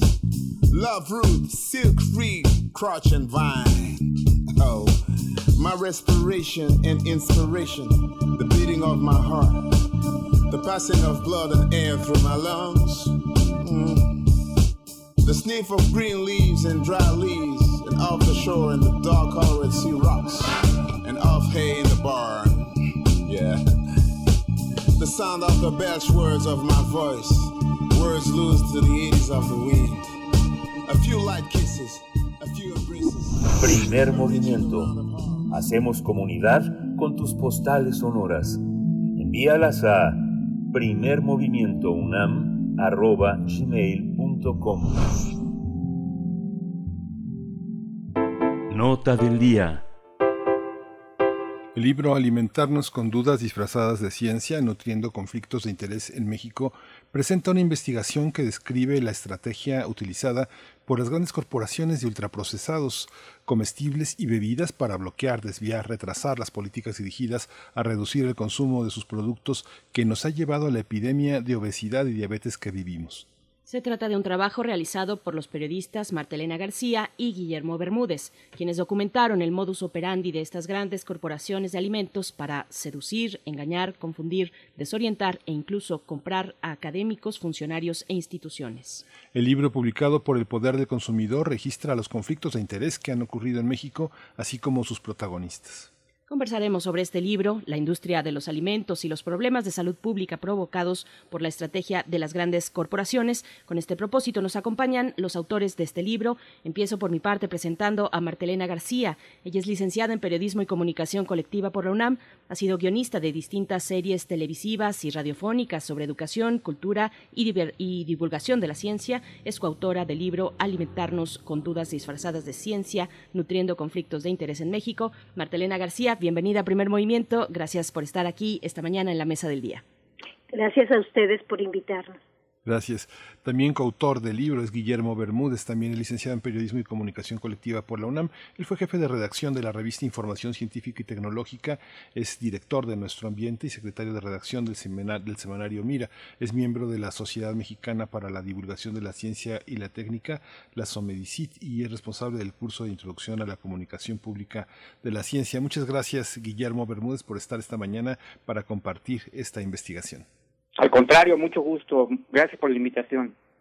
Muchas gracias a ambos. Bueno, empezamos esta conversación un poco con la misma pregunta, eh, que nos den un panorama sobre las estructuras, tanto privadas como públicas, sobre todo, que, que ha tocado esta industria de los alimentos en México para avanzar precisamente eh, en las preferencias de, de, quienes habitamos este país. Eh, Martelena García, por favor. Así es, mira, desde en sexenios anteriores los fabricantes de comestibles ultraprocesados, porque no se les puede llamar alimentos, y de bebidas indulzadas se encontraron cómplices para obstaculizar una serie de políticas para evitar que se regulara su consumo, como recomendó la OMS, la Organización Mundial de la Salud, en 2002. Estos productos cuyo consumo desmedido es la causa principal de las epidemias de obesidad, diabetes y enfermedades cardiovasculares, también ha debilitado nuestro sistema inmunológico, como lo evidenció la pandemia de COVID. Y eso sabes por qué fue posible? Precisamente porque en México se tejieron graves conflictos de interés, pero no solo a nivel de gobierno, sino con investigadores y profesionales de la salud, de la nutrición. Y muchos de estos entablaron vínculos de estos eh, profesionales e investigadores, entablaron vínculos con la industria alimentaria y de bebidas como si fuera lo más natural, no había límites éticos. No sé si quiera. Sí, por supuesto. o, o, o participa Guillermo. Gracias, Martelena. Vamos a darle la voz a Guillermo Bermúdez. Un poco la misma pregunta, estas estructuras, estas redes de interés, eh, ¿cómo, cómo lo abordan en esta publicación, Guillermo Bermúdez?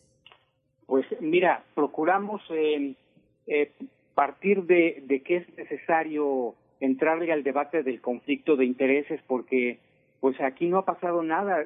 En Estados, en Estados Unidos, por ejemplo, en 2015, eh, el New York Times reveló eh, que numerosos profesionales de la salud, científicos, sociedades profesionales y centros de investigación, inclusive universidades, que deberían recomendar en principio evitar las bebidas azucaradas, pues eh, de pronto salió a la luz que estaban recibiendo financiamiento de una gran refresquera, ¿no? Ya sabemos cuál es todos.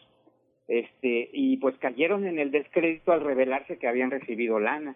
Entonces, bueno, esto fue como una oleada a nivel internacional porque pasó por España, por Italia, por Alemania, Australia y algo también se supo en México, pero pues mire, ¿qué pasó, no? Mientras en otras en otros lugares, en otros países hubo una intensa discusión pública y hubo consecuencias, por supuesto, aquí no pasó nada, pareciera que ni siquiera las conocemos porque esta gran refresquera en su página de internet da a conocer una lista de todas las gentes que está apoyando ¿no? Y este y pues no sé, yo creo que a nivel social esto debería generar indignación y un, y un debate público para reflexionar seriamente sobre el conflicto de interés en este campo y pues comenzar a deslindarse, ¿no? Esta, este, este aspecto, Guillermo, eh, en la parte, eh, por una parte, en la parte de las escuelas, el aspecto, el aspecto escolar, ¿hemos avanzado o consideras que todavía es un territorio por avanzar, por lo menos eh, este regreso a clases, la idea de la, famosa cooperativa se acabó, la gente, los niños llevan su lunch, aunque muchos profesores, según sé, han observado que muchos niños llevan sus paquetes, este, sobre todo en las zonas más desprotegidas, sus paquetes eh, eh, con celofán, digamos, los paquetes que vienen ultraprocesados, que se le hace lo más fácil en algunas zonas del país a las personas que mandan a sus niños a la escuela. ¿Cómo estamos en esa parte? Mira, no tengo datos precisos, pero sí observamos, Marta y yo, que a nivel general, eh, como que ha habido un despertar, ¿no? Esta pandemia nos puso sobre aviso de que en realidad los productos chatarra nos están debilitando el sistema inmunológico y son no solo causantes de todas estas epidemias que mencionamos al principio, sino también nos hacen vulnerables a, a otras enfermedades como el COVID-19. Entonces, este, sí, yo creo que hay mucho mayor conciencia de muchos padres de familia, este, y de muchos maestros también, y de muchos chavitos inclusive, este, pero el, eh, el ambiente obesogénico es, es, muy fuerte, ¿no?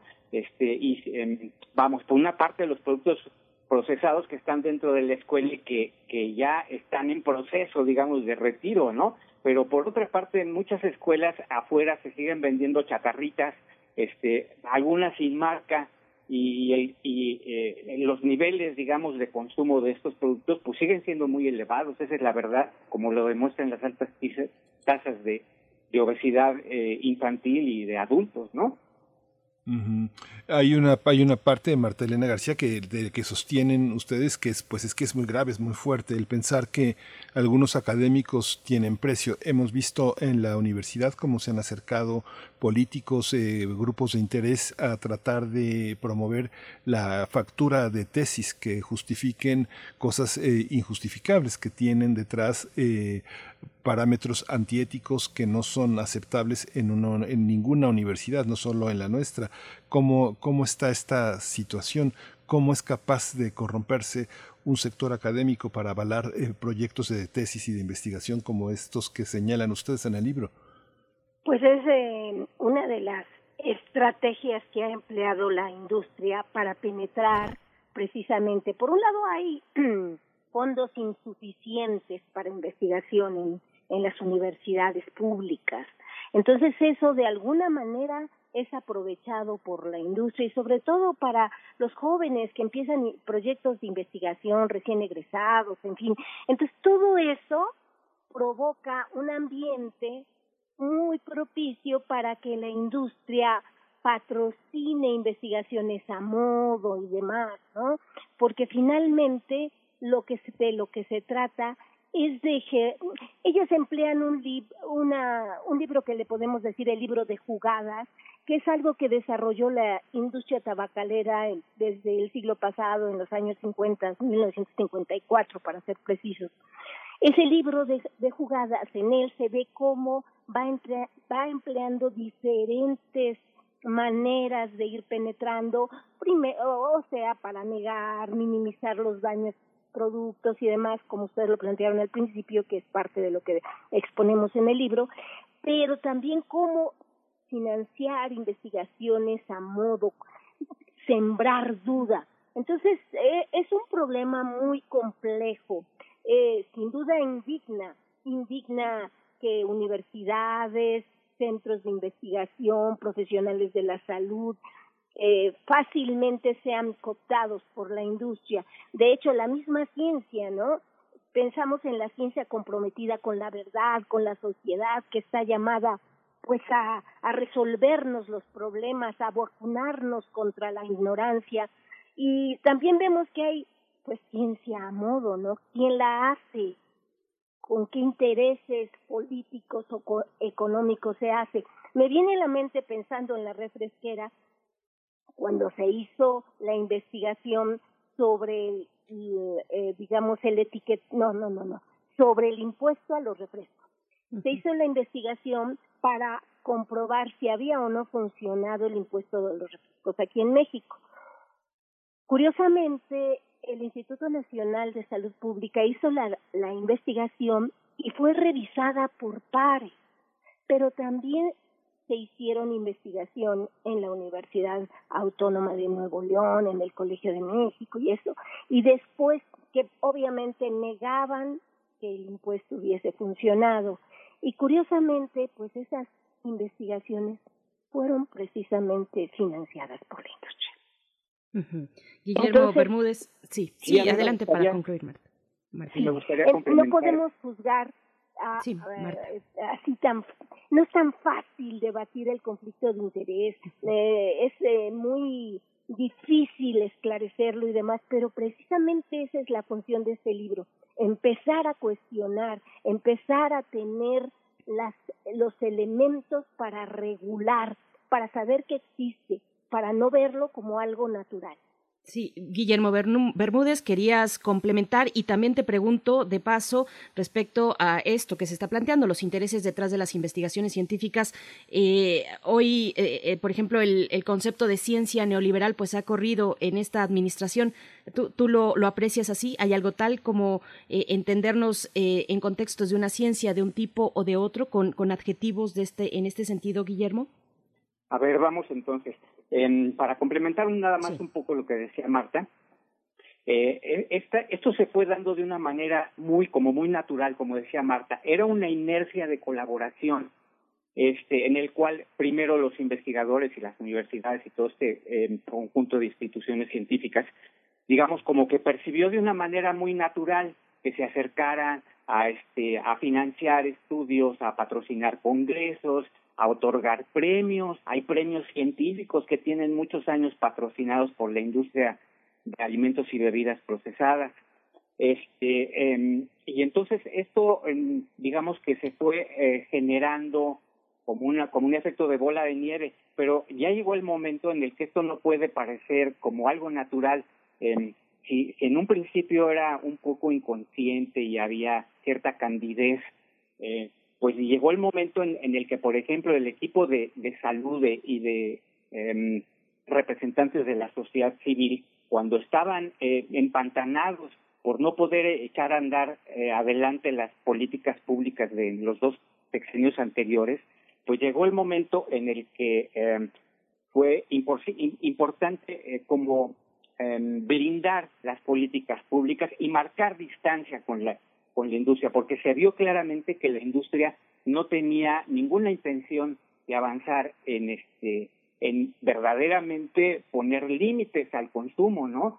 Hablaban de la autorregulación y eso pues fue una farsa, es una otra táctica más de ese libro de jugadas al que se refirió Marta. Por otra parte, con respecto a esto que dices de ciencia neoliberal, yo nosotros más bien hablamos de ciencia corporativa, eh, porque esto es eh, anterior, por supuesto. Marta ya habló de que este libro de jugadas se generó en la industria tabacalera, eh, cuando se comenzaron a aparecer estudios científicos que demostraran, demostraban una clara asociación con el cáncer de pulmón, entre otras cosas. Y pues resulta que eso fue eh, desarrollado por un par de grupos fachada, que esa es parte también de la estrategia. El Instituto Aspen y el Instituto Mexicano para la Competitividad desarrollaron un estudio, un estudio muy bonito, sí, seguramente patrocinado por seis empresas, ¿verdad? Entonces, bueno, eso era francamente un teatro, era una farsa. Por otra parte, lo que quería comentar hace rato es eh, acerca de las sociedades profesionales, que es también otro otro espacio cooptado en muchas ocasiones por la industria de alimentos y bebidas eh, ultraprocesadas. Aquí estarán ustedes de acuerdo en que no checaría como el audio con el video si eh, una sociedad de neumólogos es patrocinada, tiene un congreso y se le acerca a una industria tabacalera para financiarle. Entonces, bueno, si no lo vemos como algo natural eso, entonces, ¿por qué vemos como algo natural que este, los fabricantes de, por ejemplo, fórmulas, este, eh, sucedáneos de leche materna, financien eh, congresos de sociedades de pediatras en México? y que los, los congresos de pronto, de pronto parezcan kermeses, con los puestecitos hay de productos, con los grandes logotipos de las marcas, como que no, no, no se vale, ¿no? Y entonces en esto, en este caso también hay varias cosas que salieron a la luz en el libro respecto a estas sociedades profesionales que definitivamente se deben deslindar porque pues pueden buscar otro tipo de patrocinios, pero si están en el campo de la salud y si eso va a aterrizar luego en la mesa de los consumidores, en recomendaciones de lo que debemos o no comer, pues e, es que vamos, esto es algo que se tiene que ventilar y ya parar, ¿no? Sí, Guillermo, es esta, esta cuestión ahora, eh, Marta Elena García, eh, eh, hay, una, hay un aspecto pues profundamente político, ¿no? Los ataques y los libros que se hicieron en contra este, de, de, eh, López Gatel, de Hugo López Gatel, el subsecretario de Salud, que fue muy impresionante cómo se generaron las campañas en su contra, independientemente de muchos aspectos que hay que valorar sobre el manejo de la pandemia, nunca había tenido una difusión como la tuvo eh, este prácticamente en cadena nacional y frente a la prensa esta, esta acusación frente a los eh, frente a los medios de toda esta industria de que estaba eh, alimentaria que bueno alimentaria como tú dijiste al principio entre comillas cómo estamos en ese territorio frente a los medios en los medios hay también un conflicto de intereses todavía a estas alturas en el tercer año de un gobierno que ya tiene casi dos enfrentando la pandemia tenemos esta esta resistencia todavía en medios? Pues sí, yo creo que es obvio, ¿no? Estas fake news constantes y demás, sobre todo en el ámbito, cada rato se quejan y lo más curioso es que eh, hacen evaluación de lo que ha ocurrido con el manejo de la pandemia, quienes, pues los que propiciaron que la, gente esté tan enferma, los, los que dieron pie a que esta eh, pandemia, la de la obesidad y el sobrepeso, fuera creciendo como ha crecido. Entonces sí, yo creo que eso es obvio, sigue, sigue. Pero precisamente este, este libro es fundamental para que cuestionemos los ciudadanos, los estudiantes, los científicos, los académicos, indaguemos qué hay detrás de quien está lanzando este tipo de críticas, noticias, este, para que sepamos qué tipo de organizaciones y de personajes son los que están al frente de estas campañas, ¿no? Estos personajes con una dimensión desconocida para muchos en la sociedad, precisamente ese es el problema, que desconocemos, sabemos que son figuras públicas, pero desconocemos esa trayectoria como la de los exsecretarios de salud de sexenios pasados, ¿no? Tienen muchas tablas en el escenario, pero son personajes que han estado en las puertas giratorias, quiero decir, han estado en universidades públicas, han sido secretarios de salud, han estado en las industrias, entonces todo eso debemos de conocer los ciudadanos para evaluar la información que nos está llegando, ¿no? Guillermo decía que muchos de estos personajes son consumados tra trapecistas, ¿no? Brincan de un lado al otro, ¿no? Por un lado. Y por el otro también es hora de exigir a las grandes empresas que transparenten sus actividades e intereses, que digan a quiénes financian. Y además hay otra cosa fundamental. En el sector público sí está regulado el conflicto de interés. Es hora de que el conflicto de interés también se regule en estos espacios. Se sepa quiénes financian. Por ejemplo, vamos a suponer que un investigador recibe financiamiento. Debe transparentar, decir, yo recibí eh, financiamiento de tal empresa para esta investigación. Y ya simplemente la gente sabrá si le cree o no cree a los resultados de la investigación. Pero vamos a ponernos en el escenario de que el investigador recibe, transparenta de dónde vienen esos recursos y respeta sus resultados, no deja que se le impongan, porque hay casos, ¿eh? Hay casos también de en que hay gente que dice, no, yo no puedo quitar esto que me estás diciendo porque me diste el financiamiento. Quédate con eso y yo me voy. Eso es importante, ese tipo de actitudes de ética, subir el, la cuestión ética es fundamental. No sé si con eso queda contestada la pregunta. Pues eh, con, con, muchas dudas, por supuesto, por delante y varias eh, en la audiencia nos preguntan dónde se puede conseguir el libro. Ya nos estamos acercando al final de esta charla. Guillermo Bermúdez, Marta Elena García. Eh, un, un, par de minutos para cada quien, para, para un cierre. ¿Qué sigue para, para estos hilos que están jalando con esta publicación? Guillermo Bermúdez, por favor.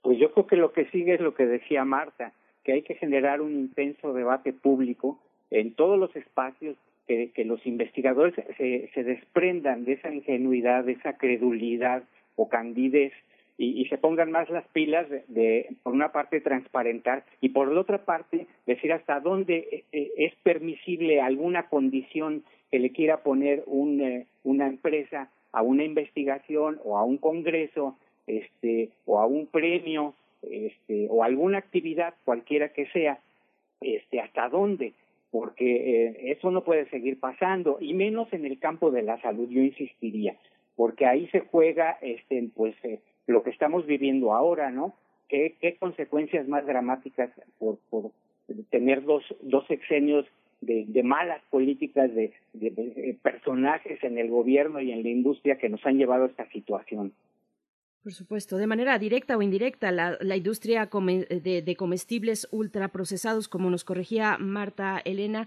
eh, y otro tipo de, de, industrias, la minería, por ejemplo, los desechos vertidos en cuerpos de agua, ahí tenemos al río Santiago eh, causando estragos muy importantes en, en claro. la salud de las personas, ¿no? Eh, enfermedades renales, pues por todos lados, en los poblados cercanos en Jalisco al río Santiago. Bueno, estamos, Marta Elena, para un comentario final y preguntarte dónde se consigue este libro. Bien, pues para empezar, yo creo que sería fundamental que la industria se comprometiera precisamente ya no mediante engañosos programas de responsabilidad social y ambiental, porque eso también ocurre, hacen su responsabilidad social y ambiental como si fuera de alguna manera un lavado verde, lo utilizan para el marketing, eso es eso también es terrible, ¿no? Y tampoco financiar investigaciones a modo que desacrediten las evidencias en contra de sus productos o que ensalcen sus virtudes, aunque eso suponga moderar sus ganancias, ¿no? no la verdad no tenemos intención de perjudicar a la industria, pero sí queremos que esta deje de perjudicar la salud de los mexicanos, ¿no? Yo creo que debe ser a través de la colaboración auténtica con las políticas de salud alimentaria en la que la industria podía participar, pero claro, sin contraponerse ni interferir en ellas, y paralelamente debería reformular sustancialmente sus productos que está comprobado que han dañado y siguen dañando la salud, ¿no? Debe realmente debería alinearse con los objetivos de salud, dejar de provocar conflictos de intereses de servidores públicos, de investigadores, de académicos, de profesionales de la salud de la, y de la nutrición. Y también permitir que no sé que haya la posibilidad de de que eh, no enfermar, vamos, de no no no escribir argumentos de que todo lo que hacen es para la, ayudan a la salud, no no poner el acento en la actividad física como lo han venido haciendo durante tantos años como si esa permitiera evadir la obesidad y la y el sobrepeso. Pues muchísimas gracias a los dos, ya tendremos que que darle continuidad también a este libro sobre el tema de la, de la salud mental. El tema del, del, del, peso es una, es una obsesión que nos persigue y es parte de esta, de esta, de esta irresponsabilidad social. Gracias, Guillermo Bermúdez, licenciado en Periodismo y Comunicación Colectiva por la UNAM, investigador, jefe de redacción de Información Científica y Tecnológica. Gracias, Marta Elena García, también egresada de Comunicación Colectiva de la UNAM, guionista. Muchas gracias. Una cosa más, el libro lo pueden adquirir, es gratuito, pueden ah. eh, solicitarlo al el Poder de Consumidor en su página, eh, en Facebook, ahí pueden solicitarlo, solo eh, tendrían que pagar gastos de envío, pero el libro es gratis. Muchas gracias, qué maravilla. Mucha gente va a necesitarlo, es una guía, es parte de lo que tenemos que tener junto, junto al recetario. ya después entrará digital también, pero en un principio solo va se va a distribuir físicamente. gracias. Gracias, Guillermo Bermúdez, Martelena García, gracias a ambos. Ahí está pues la invitación a que se sumen, a que eh, pues revisen esta publicación, alimentarnos con dudas disfrazadas de ciencia, nutriendo conflictos de interés en México. Vamos con una petición musical para Héctor Espinosa que nos pide del profeta del nopal Rodrigo González, Los Intelectuales.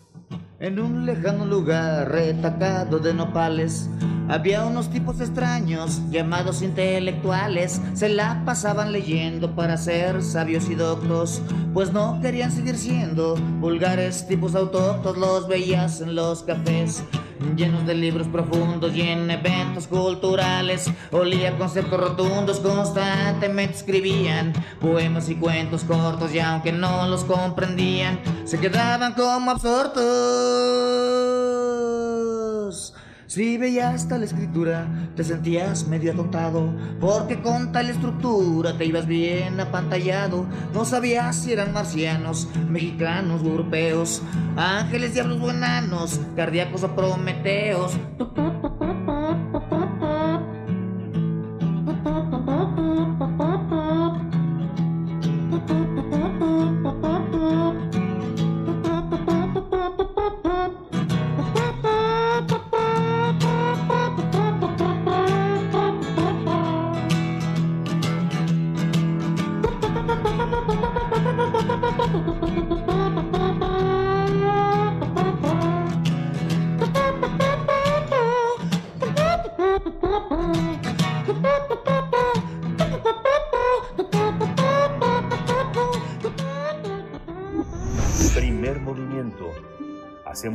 En la sana distancia.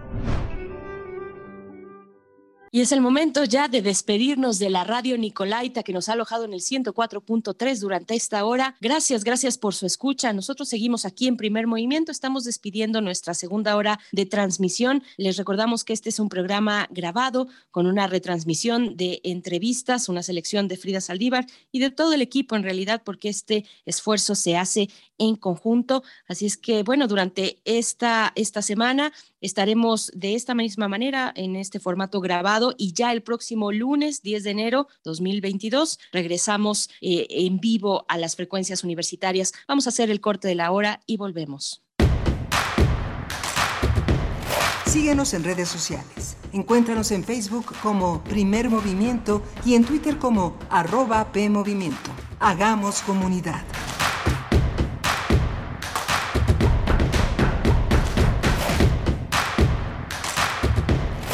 Síguenos en redes sociales. Encuéntranos en Facebook como Primer Movimiento y en Twitter como arroba PMovimiento. Hagamos comunidad.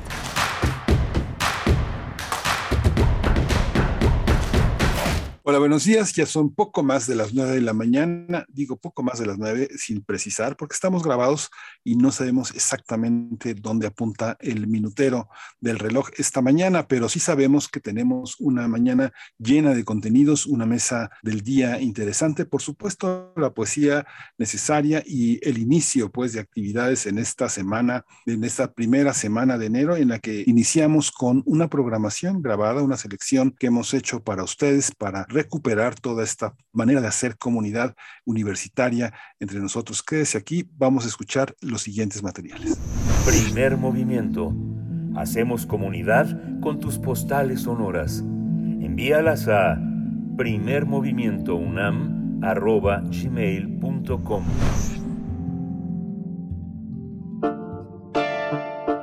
Es hora de Poesía Necesaria. Hoy en la poesía necesaria vamos a escuchar un poema de Jacques Prévert, uno de los grandes poetas franceses del siglo XX y un hombre que formó parte del movimiento surrealista. Lo vamos a acompañar con una canción de Cojolites que se llama El colibrí, porque se trata de un poema que se llama Para hacer el retrato de un pájaro. Dice así, para hacer el retrato de un pájaro. Pintar primero una jaula, con la puerta abierta. Pintar después algo bonito, algo simple, algo bello algo útil para el pájaro, apoyar después la tela contra un árbol, en un jardín, en un soto o en un bosque esconderse tras el árbol, sin decir nada, sin moverse. A veces el pájaro llega enseguida, pero puede tardar años antes de decidirse. No hay que desanimarse, hay que esperar. Esperar, si es necesario, durante años.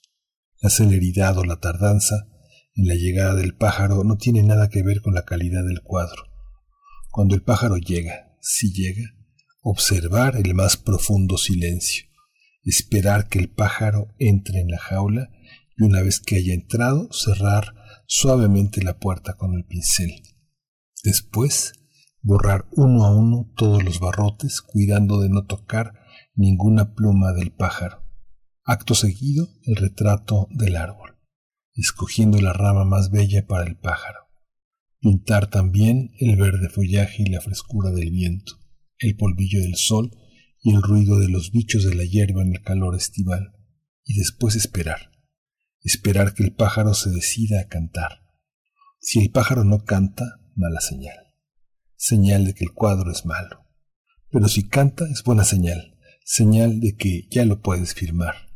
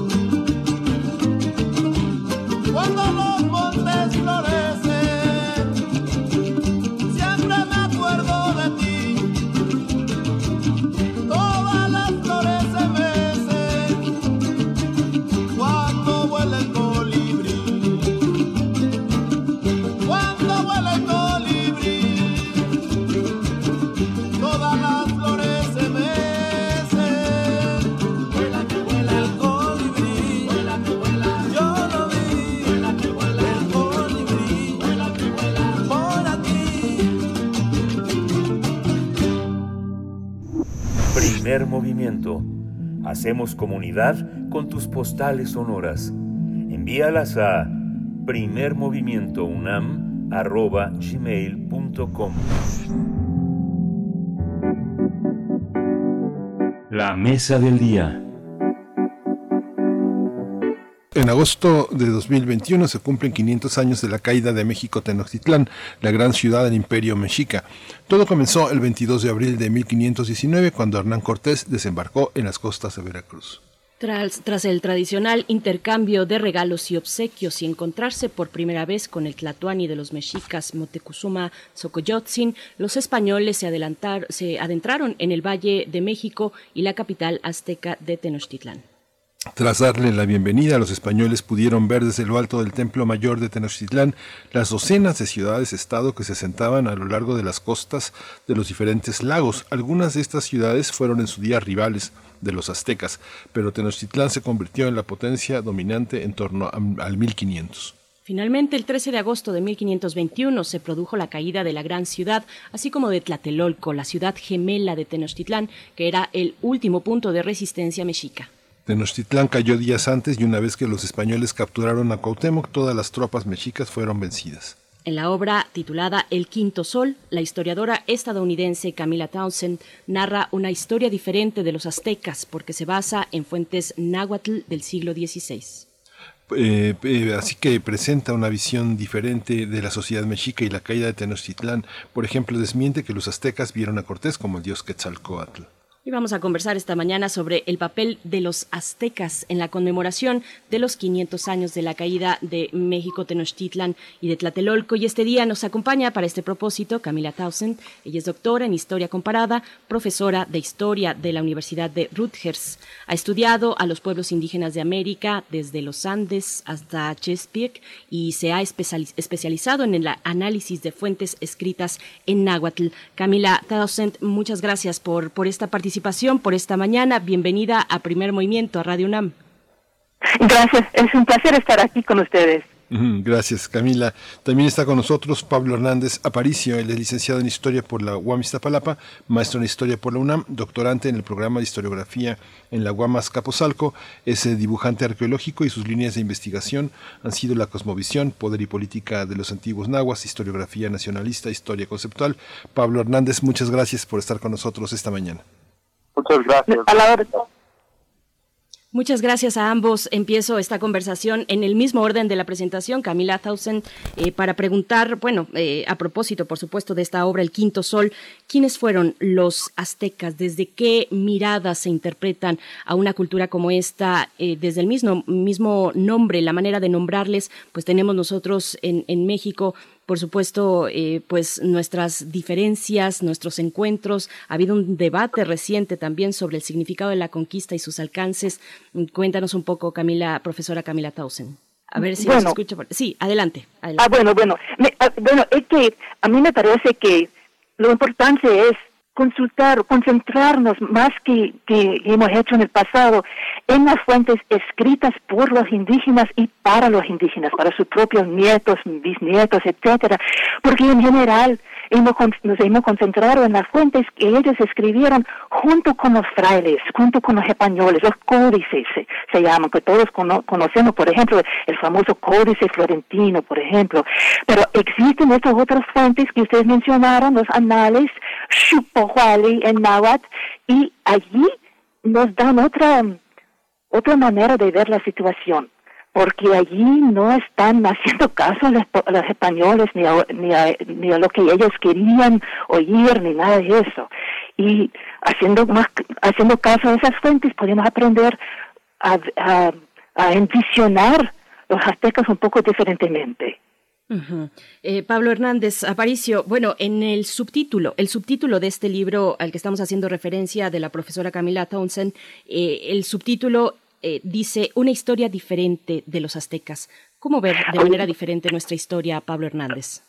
Bueno, en varios sentidos. Por ejemplo, es que la conquista no fue ni el fin ni el, ni el inicio de todo. En general, los libros o se empiezan allí o se terminan allí, como si fueran dos mundos distintos. Y si un arqueólogo hay que, hay que escribir sobre el pasado y terminar con la conquista. Y si uno es historiador, hay que empezar con la conquista, pero no se puede imaginar que para ellos la vida continuaba. El próximo día, después de la conquista, después de ese día en agosto de, de 1521, las, las señoras tenían que preparar el desayuno para los que sobrevivieron, porque era su, ellos entendían que era su deber sobrevivir y si podían proteger su misma cultura.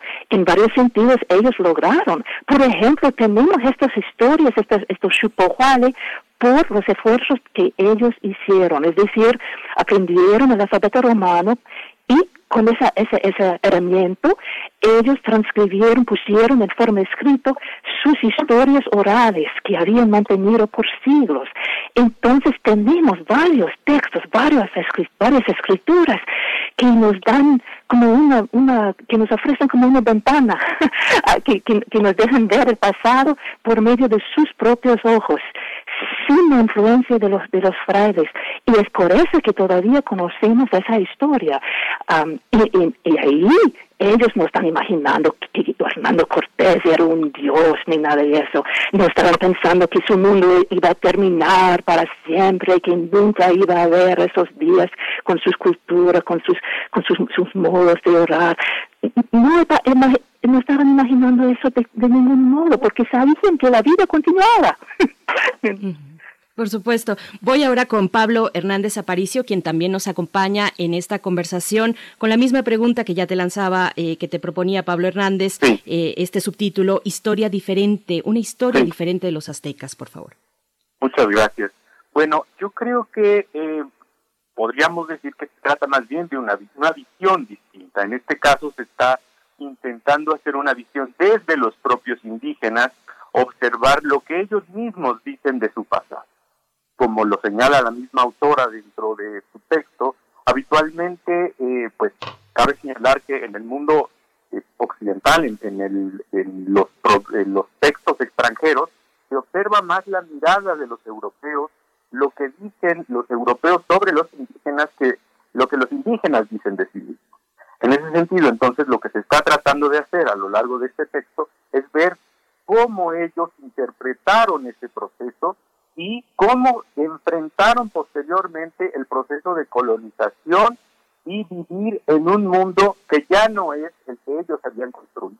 Estas adaptaciones que se realizaron a lo largo de los siglos XVII y XVIII, esta reescritura de la historia y reinterpretación tanto del periodo previo a la conquista como de la conquista y de su presente.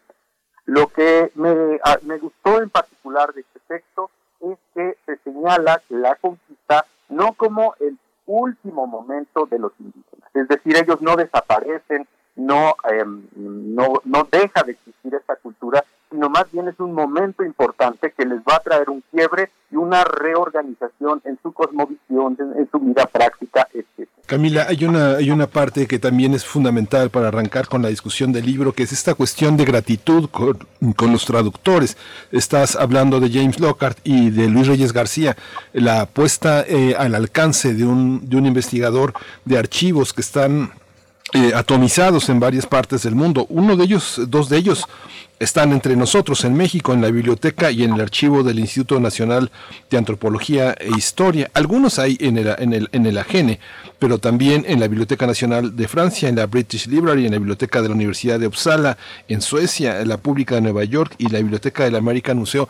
¿Cómo, pueden, cómo podemos tener archivos tan atomizados para, para, para una materia tan fundamental para la discusión de la historia. Quisiera que hablaras un poco de esta aproximación, de la discusión de los géneros y de la, profunda, y de la profundización en la lengua, en la lengua eh, eh, que tienen estos archivos. Es bien difícil porque es, es una realidad bastante dura que, que, se les han quitado tantas fuentes suyas, es decir, mexicanos que ya existen ahora como como como como como usted dijo en Nueva York, en Francia, etcétera. Pero lo, lo, lo maravilloso, lo maravilloso es que muchos mexicanos ah, ya han traducido, ah, no a todas esas fuentes, los chupoales, los anales, pero a la, a la, a la, a la gran mayoría de ellos sí. Uh, Rafael Pena, por ejemplo, un historiador mexicano que es, eh, ha, ha, hecho trabajo excelente, ha traducido bastante de esas fuentes.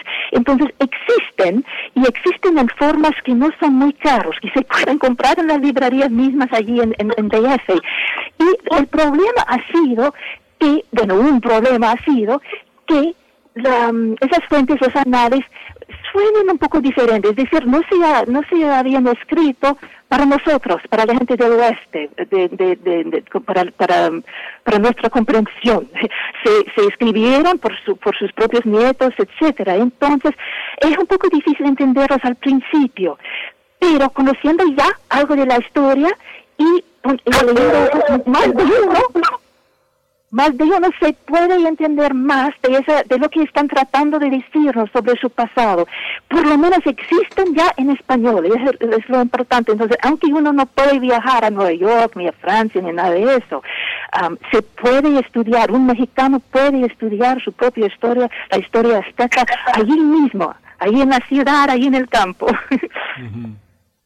Pablo, Pablo eh, Hernández, esta, esta visión desde la arqueología, la antropología y la historia, cómo se conjunta en esta visión tan provocadora que este, sostiene Camila Townsend, es eh, eh, encontrar en la vida cotidiana algo que no ha sido borrado, pensaba en algunos trabajos que han hecho algunos historiadores eh, pensando en la eh, decriptación de, la piedra del sol, eh, en la parte de la tradición de cómo, cómo se continúa la línea de Moctezuma hasta los... los familiares en el estado de Guerrero. Está presente todo el mundo, todo ese mundo de 1500 está presente en el México de hoy. ¿Cómo observas eso en, esta propuesta de, de Camila Townsend? Claro, creo que la parte más importante de esta propuesta es cuando nos habla de los descendientes de estos precisamente escritores indígenas que refieren a su pasado. Y en este me llama mucho la atención, por ejemplo, Tesosomoc, que cuando está escribiendo, es claro que no está escribiendo para los europeos, porque incluso él llega a decir, nosotros tuvimos una gentilidad, nosotros tuvimos un periodo eh, pues de idolatría, así como los mismos europeos lo tuvieron en su momento. Entonces, en ese sentido, podemos ir viendo cómo eh, no solo están utilizando los mismos caracteres latinos en el, en el siglo XVII, en el siglo XVIII, sino también dentro de eh, pues la misma cultura que aprendieron, la misma historia sagrada, en este caso cristiana que aprendieron, la están aplicando para revertir ese discurso que, que tienen los europeos sobre ellos. Junto con eso, entonces, vamos viendo cómo incluso la misma autora nos dice que Habitualmente tomamos la arqueología, los testimonios europeos y a partir de eso tratamos de construir una imagen de los indígenas. Y en eso me llama mucho la atención esta cuestión que señala a la historia como un acto imaginativo. Y ese acto imaginativo, dice, por supuesto, tiene que estar eh, fundamentado con fuentes y debe estar bien ordenado y bien estructurado. En ese sentido es donde tenemos que tomar a los mismos indígenas, es, es decir, ¿Por qué solo escuchar a los europeos y por qué solo pensar que las piedras, los eh, testimonios eh, físicos nos van a hablar por sí solos? Hay que escuchar a los mismos indígenas y conjuntarlo y junto con eso también un aspecto importante que podríamos decir es la etnografía, es decir, viajar a los pueblos contemporáneos, observar las costumbres, los elementos que han permanecido a lo largo del tiempo y a través de ello lleva, llenar los huecos documentales. Sí, tenemos documentos, pero la mayoría de estos documentos están escritos por Profesora Townsend, en el mismo sentido, eh, que nos comparta cuál es, cuál es esa esencia o la base del registro escrito de, los indígenas, con qué nivel de simbolismo se, despliega su escritura, qué hay de las imágenes simbólicas, de, la cuestión fonética, un poquito que nos pueda eh, profundizar sobre ese tema. Eh, bueno, es que existen en las, en las fuentes escritas, como, como, como usted dice, varias cuestiones simbólicas que no son muy familiares a nosotros. Por ejemplo, al fin de cada guerra siempre dan una lista de las mujeres por sus nombres o eh, ella era hija de, tal tal jefe, etcétera, y nos dicen para dónde fueran, es decir, um, si ellos si, fueron vencidos, ese, la gente del pueblo, para dónde para dónde llevaron esas muchachas o muchachitas aún, y a veces nos confunde porque nos estamos preguntando, ¿y para qué me están diciendo, me están dando esta lista de, de, tantas muchachas y sus nombres y sus destinos, etcétera? pero es, leyendo bastante de esas fuentes, uno se da cuenta de que nos están explicando la gravedad de la situación. Si habían quitado toditas las mujeres, las princesas y la, gente noble, la gente común, etc., entonces quiere decir que se vencieron, que se aplazaron, que fue un desastre. Pero eso solamente nos dicen que una princesa se fue, por ejemplo, para Tenochtitlán. Ah, bueno, quiere decir que bueno, que se vencieron, pero no, no, no tanto que mantenían, mantuvieron su dignidad, por ejemplo, que, que, que, que, había perdido, pero que, que habían luchado bastante fuerte y que todavía tenían su, su, su alto respeto. Entonces, leyendo muchos, nos vamos conociendo mejor el simbolismo de esas fuentes. Y como, como dice nuestro compañero, es muy importante agregar todo ese conocimiento a lo que hemos aprendido de, de los sitios arqueológicos. Para mí es importantísimo porque con solamente los sitios arqueológicos tenemos más que todo, por ejemplo, los, los cuchillos de obsidiana y otras materias, y nos da una impresión de una gente que está enamorada de la muerte, de la violencia, pero leyendo las fuentes escritas, mm, bueno, es nos divertimos, eh, eh, aprendimos que les gustaban, les cantaban una buena broma, por ejemplo, que les gustaban reírse mucho. Ah, y en ese sentido se vuelven más humanos en nuestros ojos. Es por eso que insisto en, esas, en estas fuentes que ellos escribieron por su propia cuenta, por sí mismo, por su posterioridad. Por supuesto. Pablo Hernández Aparicio, bueno, sabemos que, estamos hoy en una especie de coyuntura interesante sobre la interpretación que damos y que hemos dado oficialmente incluso a, aquellos hechos históricos eh, y, brotan distintos significados, tal vez eh, más complejos, por lo menos dotados de, de, ciertos eh, desencuentros. no, no nos ponemos totalmente de acuerdo sobre la interpretación de esos hechos, lo cual en mi postura personal me parece favorable pues para seguir alimentando este debate y este diálogo sobre nuestra memoria histórica. Pero te pregunto y algo muy, muy sencillo. Eh, cuando hablamos en este tipo de interpretaciones, cuando hablamos de los aztecas, como lo reseña el título mismo del libro, cuando hablamos de los mexicas, en esta gran diversidad, pues, en medio de esta gran diversidad que conjunta a los antiguos nahuas. Claro. Bueno, eh, justo esta cuestión que la, la misma doctora Townsend aborda dentro de sus notas previas a su trabajo, incluso antes de la introducción, es la distinción entre aztecas y mexicas. Aztecas generalmente, lo vemos en las mismas fuentes de tradición indígena, vamos a observar que solo se emplea para referirse a aquellos que vivían en Aztlán y que una vez que salen de Aztlán adquieren el nombre de diferentes, bueno, se, se, diversifican, se ramifican en diferentes grupos y estos grupos van a ser nombrados por sus dioses particulares. Y entre ellos vamos a tener a los mexicas que van a ser quienes fundan México Tenochtitlan. Sin embargo, a lo largo del siglo XVIII más o menos y con mayor énfasis en el siglo XIX, comenzamos a utilizar el término azteca para referirnos a todo ese pasado de los mexicanos. De hecho, es Clavijero quien dice, azteca es el, el origen o los antiguos de los mexicanos. Él se refería claramente a los que habitaban en la Ciudad de México antes de la llegada de los europeos. Sin embargo, con este proceso de conformación del patriotismo y el nacionalismo, y cuando nos convertimos en el país de México, en la nación mexicana, adquirimos ese sentido de que nosotros provenimos de los aztecas, y entonces me parece que esta propuesta y esta, esta nota es muy importante en el texto de la doctora Sánchez. Decir, a ver, aztecas no son esos que conocemos como los mexicas. Aztecas ahora es lo que se ha interpretado y lo que hemos dicho sobre esa cultura. Hemos creado un, digamos, una interpretación paralela, dos grupos paralelos. Uno que sería la realidad histórica de un pueblo indígena de habla náhuatl que habitó la ciudad de México Tenochtitlan, conocidos como los mexicas, y otra que es nuestra interpretación, que puede ser nacionalista, que puede ser de cualquier otro tipo, sobre la cual hemos utilizado el término azteca. Por eso incluso ahora tenemos el país azteca, la tierra azteca, el estadio azteca, pintores aztecas, muchísimas cosas que nos remiten a esos dos, esos dos elementos.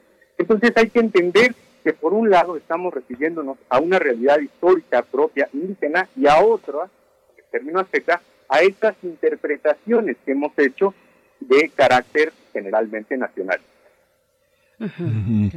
Hay una, hay una, si uno ve a los, ve, a los autores, Camila, que están citados en, el, en la bibliografía del libro, uno de los autores más citados eres tú eres tú y, la, y, la, y el recorrido que uno puede hacer a través de las cuestiones que has publicado son fundamentalmente en universidades que se han preocupado por, por la cuestión eh, prehispánica, por historia mexicana, Charlottesville en University of Virginia, este, eh, Colorado en la Universidad de Colorado, en la Universidad de Oxford, en la Universidad de Cambridge. Hay, una, hay muchos artículos publicados. ¿Cómo es esta historia de publicar sobre México a lo largo de 20 años y ahora tener en español un libro que se da en un concierto donde hay otras voces. Luis Fernando Granados, ya hablamos de 1520, la crónica, la carta de relación de Cortés, eh, Bárbara Mundi eh, con Tenochtitlán en México en esta, en esta, en este mapa que se coloca sobre el México contemporáneo, como es una, un trabajo en soledad durante casi 20 años y un trabajo tan acompañado ahora en la, en la conmemoración de los 500 años, cómo colocas eh, tu propio trabajo en ese concierto, Camila? En el concierto de, de, hoy día, de este momento aquí, o en, la bibliografía entera que se ha escrito durante las generaciones. En este contexto de los últimos de los últimos 20 años de los que formas parte en tu vida activa como investigadora, como compartiendo codo a codo con colegas, viendo traductores, viendo archivos, eh, viendo publicaciones que tan difícilmente salen a la luz. Pues sí, bueno, eh, eh, no, no estoy seguro que, que agarre el libro, pero creo que me parece que, bueno, cuando yo era muy niña, yo yo leí este libro de Miguel León Portilla, era fue una influencia grande en mi vida. Después tuve la oportunidad de, de estudiar con James Lockhart, como un, un, héroe aquí en mi país, es decir, uno que, que aprendió este náhuatl y escribió bastante. Y poquito a poquito, primero buscando la historia de las mujeres, de Malintzin y otras, otras mujeres indígenas. Poquito a poquito yo aprendí más y más y más. Y un día, mientras que estaba yo escribiendo otros libros para los para los para otros estudiosos, uno que, se llama los, los, anales ah, del mundo indígena. Y es que me pensé, mira, es como si estuviera escribiendo un libro sobre, por ejemplo, Octavio Paz, pero para una, una asistencia para lectores que no conocen Octavio Paz, la, obra de él, unas biografías de, un autor pero que, no se conoce ni, ni, lo que él ha escrito. Entonces me pensé, mejor si no escribo solamente sobre los anales como fuentes, sobre la historia de las fuentes, es mejor si yo escribo la historia que sale dentro de las de los anales de, de estas fuentes. La, historia como ellos mismos es decir la, la gente la gente nahua como como me corrigió este mi compañero que, que, tiene razón este, esta gente esta gente nahua cómo es posible cómo cómo hubieran ellos escribieron su historia para nosotros utilizando solamente sus propias sus propias fuentes. Y es eso que, lo que yo traté de hacer. Pero claro que lo que lo que, que mis esfuerzos son productos del trabajo de bueno de de un montón de personas. Se dice en inglés que estamos en, en, en las espaldas, no, no, nos, nos, paramos en las espaldas de los gigantes, creo que se dice ahí también, ¿verdad? Y, y yo soy producto de, de, de varias generaciones de, de, de esfuerzos de, de, estudiar esa gente tan importante en la historia, de, en la historia mundial. Um, pero eh, quizás, eh, no sé si agarré el hilo del, del pregunta, el sonido se me va a veces y parece que perdí. No, sí, sí, Camila, muchas gracias por tu okay, respuesta. Perfecto, okay. bueno, Pablo, Pablo Hernández, eh, a veces eh, como, como académicos, como historiadores, a veces los libros se empiezan a leer desde la bibliografía. Uno ve dos ejes, este, por una parte están Los Hombres Dios de López Austin, no está, curiosamente, a, a, con, con, todos los comentarios de Camila Tausen, Cuerpo Humano e Ideología, que es un cuerpo, es un cuerpo de transcripciones sobre, sobre el sentido de la vida, de la vida cotidiana, la medicina, la cosmología, pero está prácticamente todo lo fundamental de León Portilla. Como historiador, como lector, como mexicano que participa de la academia, ¿cómo observas estas visiones este, sobre México que están plasmadas en este mundo de lecturas de Camila Thompson? Claro, eh, bueno, me parece que el texto, como bien lo señala la doctora, de hecho así lo, lo, lo pude observar, está destinado para un público muy amplio. Incluso ella dice, yo estoy intentando escribir para alguien como si no supiera nada de los niños. Y entonces sí vemos a dos clásicos, que en este caso son eh, el, el Miguel Portilla y el doctor Alfredo López Osni. en, ese, en ese sentido, podemos decir que nos muestra los, los, los autores que son clásicos. Eso no quiere decir que sea eh, toda la bibliografía en la que disponemos dentro de la Academia Mexicana, principalmente la tradición de la UNAM. En la UNAM tenemos una bibliografía muy amplia que yo entiendo es no es posible trabajarla toda. Sin embargo, creo que la doctora opone los principales autores para que a través de esa visita, el, el curioso, aquel que tenga interés en indagar en el mundo indígena, vaya, los revise estos autores y luego estos los remitan a más como puede ser Miguel Pastrana, como puede ser este, Federico Navarrete, que incluso también está en la bibliografía, eh, eh, también el, el doctor eh, Rubén Romero Galván, que tiene una tradición historiográfica muy amplia que puede abonar a estos problemas.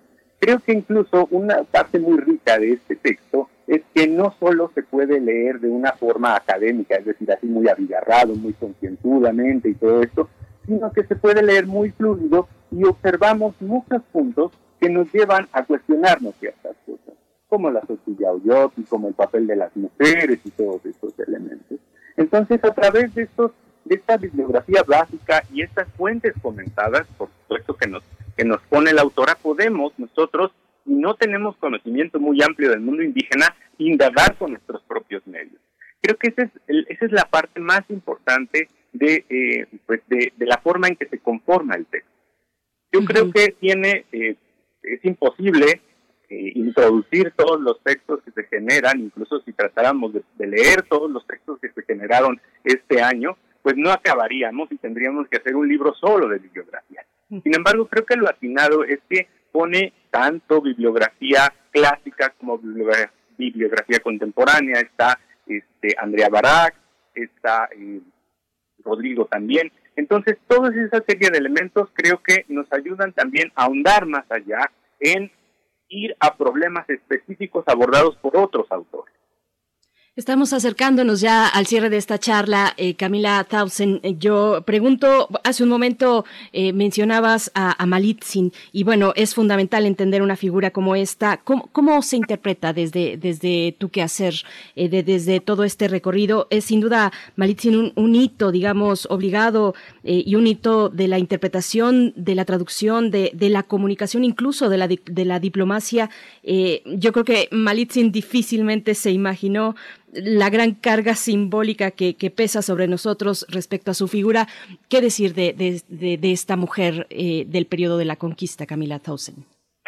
Bueno, eh, bueno eh, es pregunta muy importante y muy difícil contestar en, el sentido de que eh, esa, esa obra, el, el, libro que escribí sobre ella hace, hace tiempo, era muy diferente porque casi no existían fuentes. Es decir, ahora que yo yo creía que no existían fuentes. Ahora que yo, conozco mejor los anales o Shupahuale, me doy cuenta de que existen nueve, nueve anales, nueve, nueve Shupahuale, donde hablan de ella. Pero en aquel momento yo solo sabía unos pocos, como tres.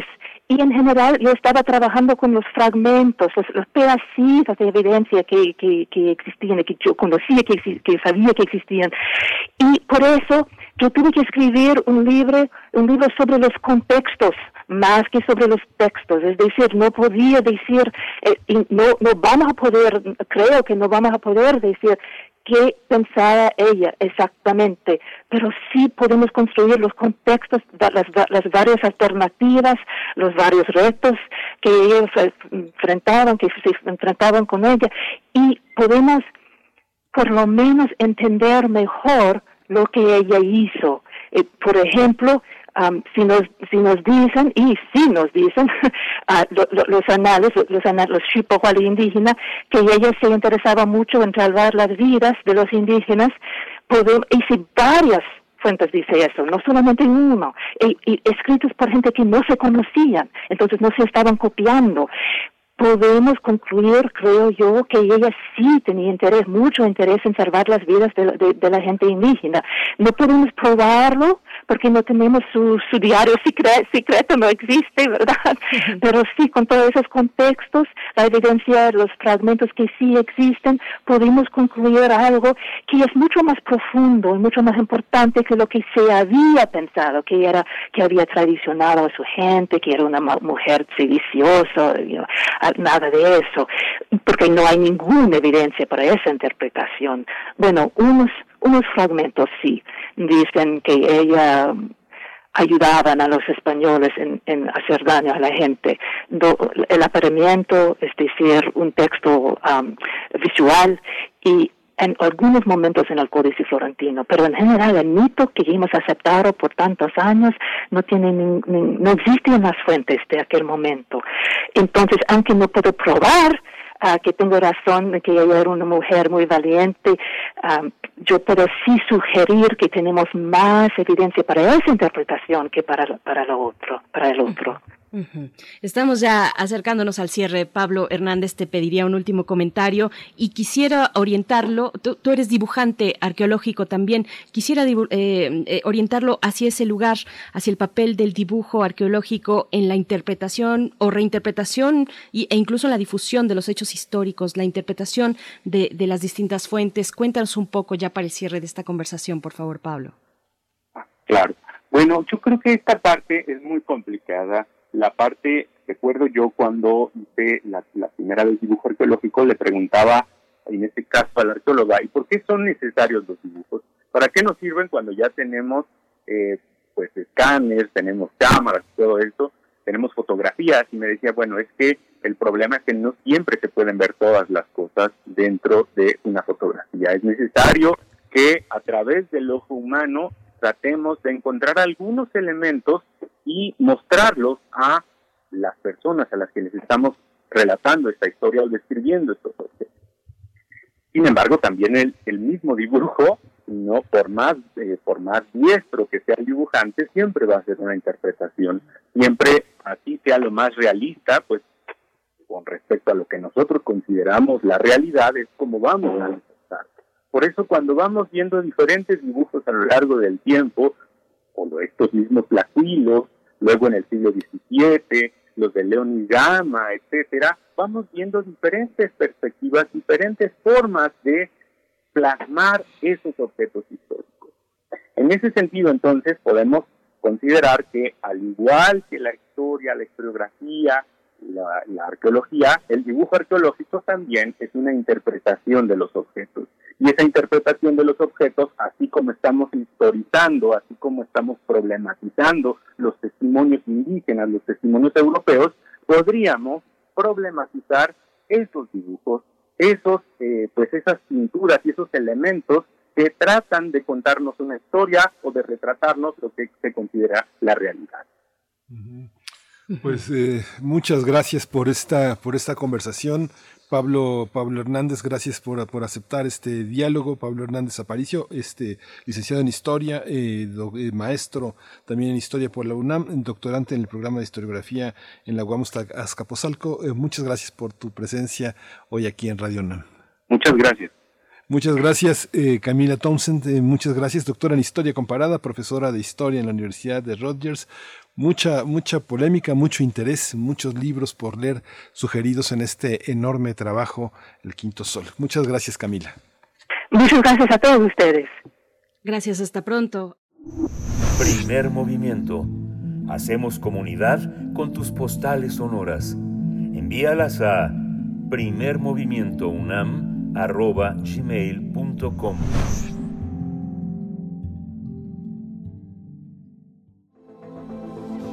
El crisol de la química.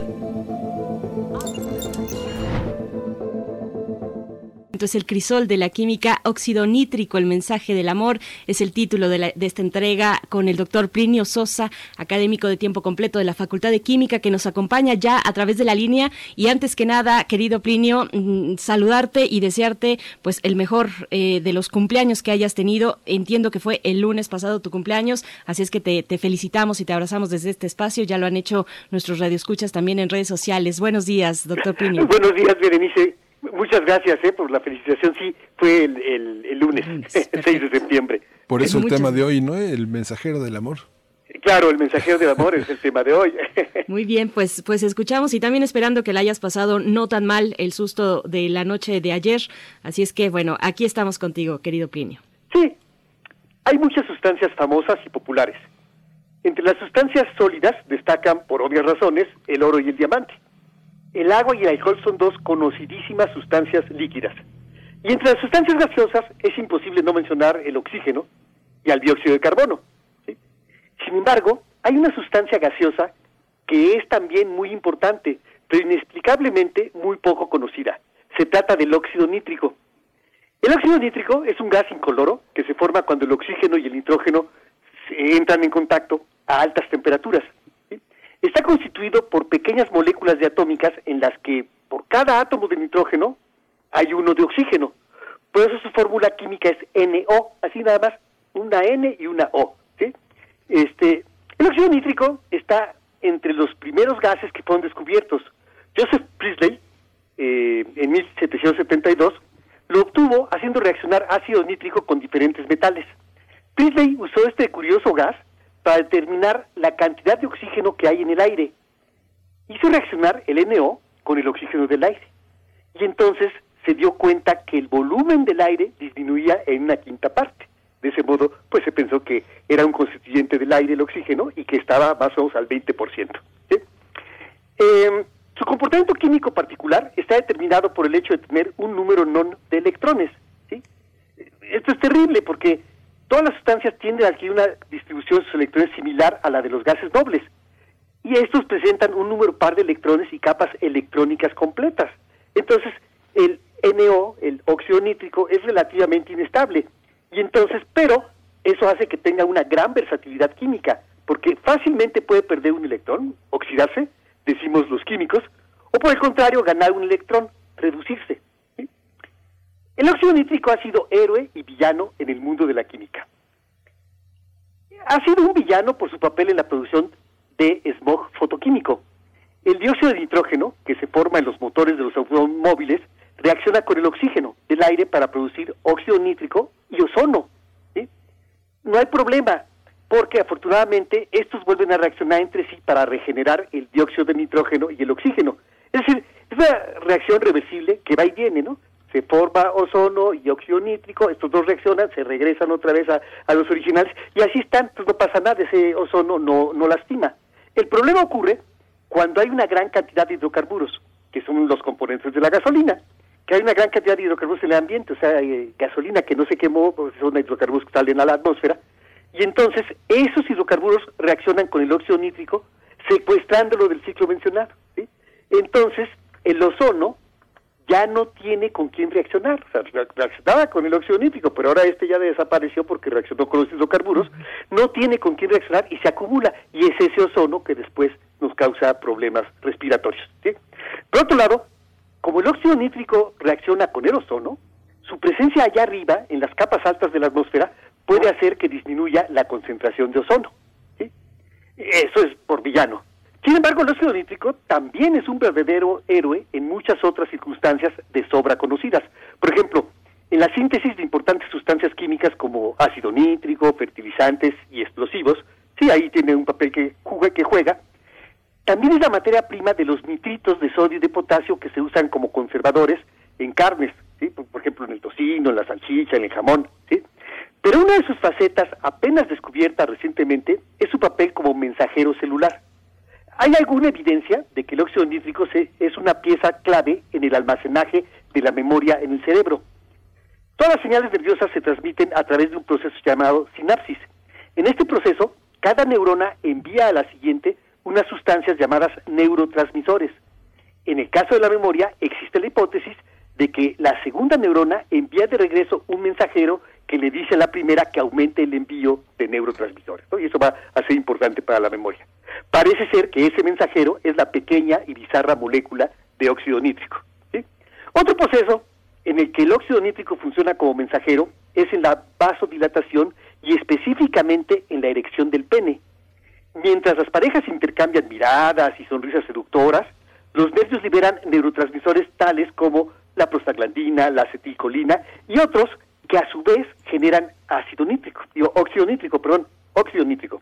Así, mientras la pareja pasa de las miradas y las sonrisas a las caricias y los besos, el óxido nítrico se disuelve entre los músculos blandos del órgano sexual masculino. Luego, este gas despierta la enzima guanilato ciclasa, la cual induce la producción de guanosin monofosfato cíclico. Pero vamos a decirle GMP, nada más GMP, para poderlo decir aquí en radio.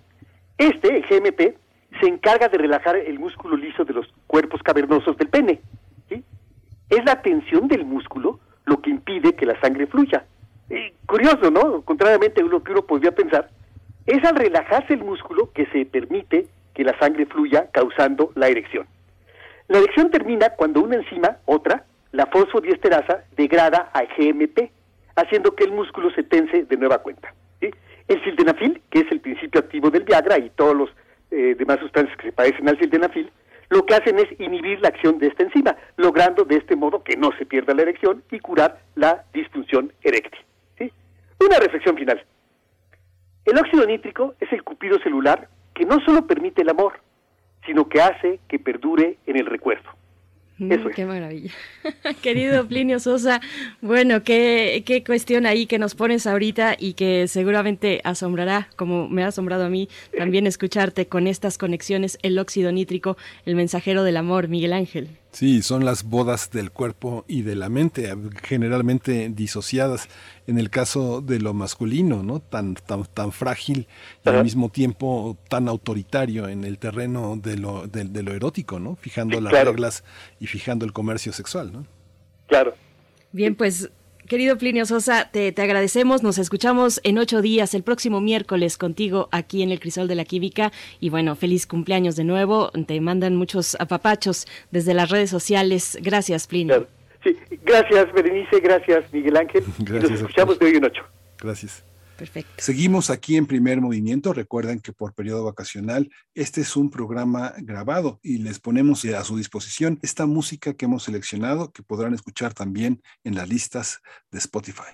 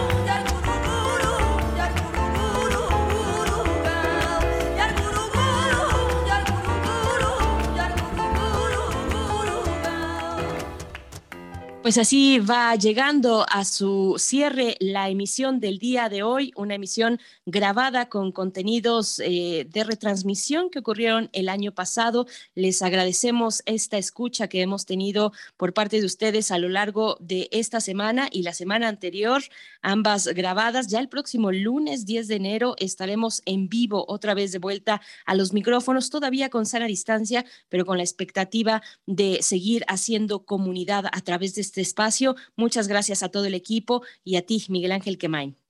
Muchas gracias, Berenice Camacho. Esto fue Primer Movimiento. El mundo desde la universidad. Radio UNAM presentó Primer Movimiento, El mundo desde la universidad. Con Berenice Camacho y Miguel Ángel Quemain en la conducción. Frida Saldívar y Violeta Berber, producción. Antonio Quijano y Patricia Zavala, noticias. Miriam Trejo y Rodrigo Mota, coordinadores e invitados. Tamara Quirós, redes sociales. Arturo González y Socorro Montes, operación técnica. Servicio social, Lisette Pérez e Iván Chavarría. Locución, Tessa Uribe y Juan Stack. Quédate en sintonía con Radio UNAM. Experiencia sonora.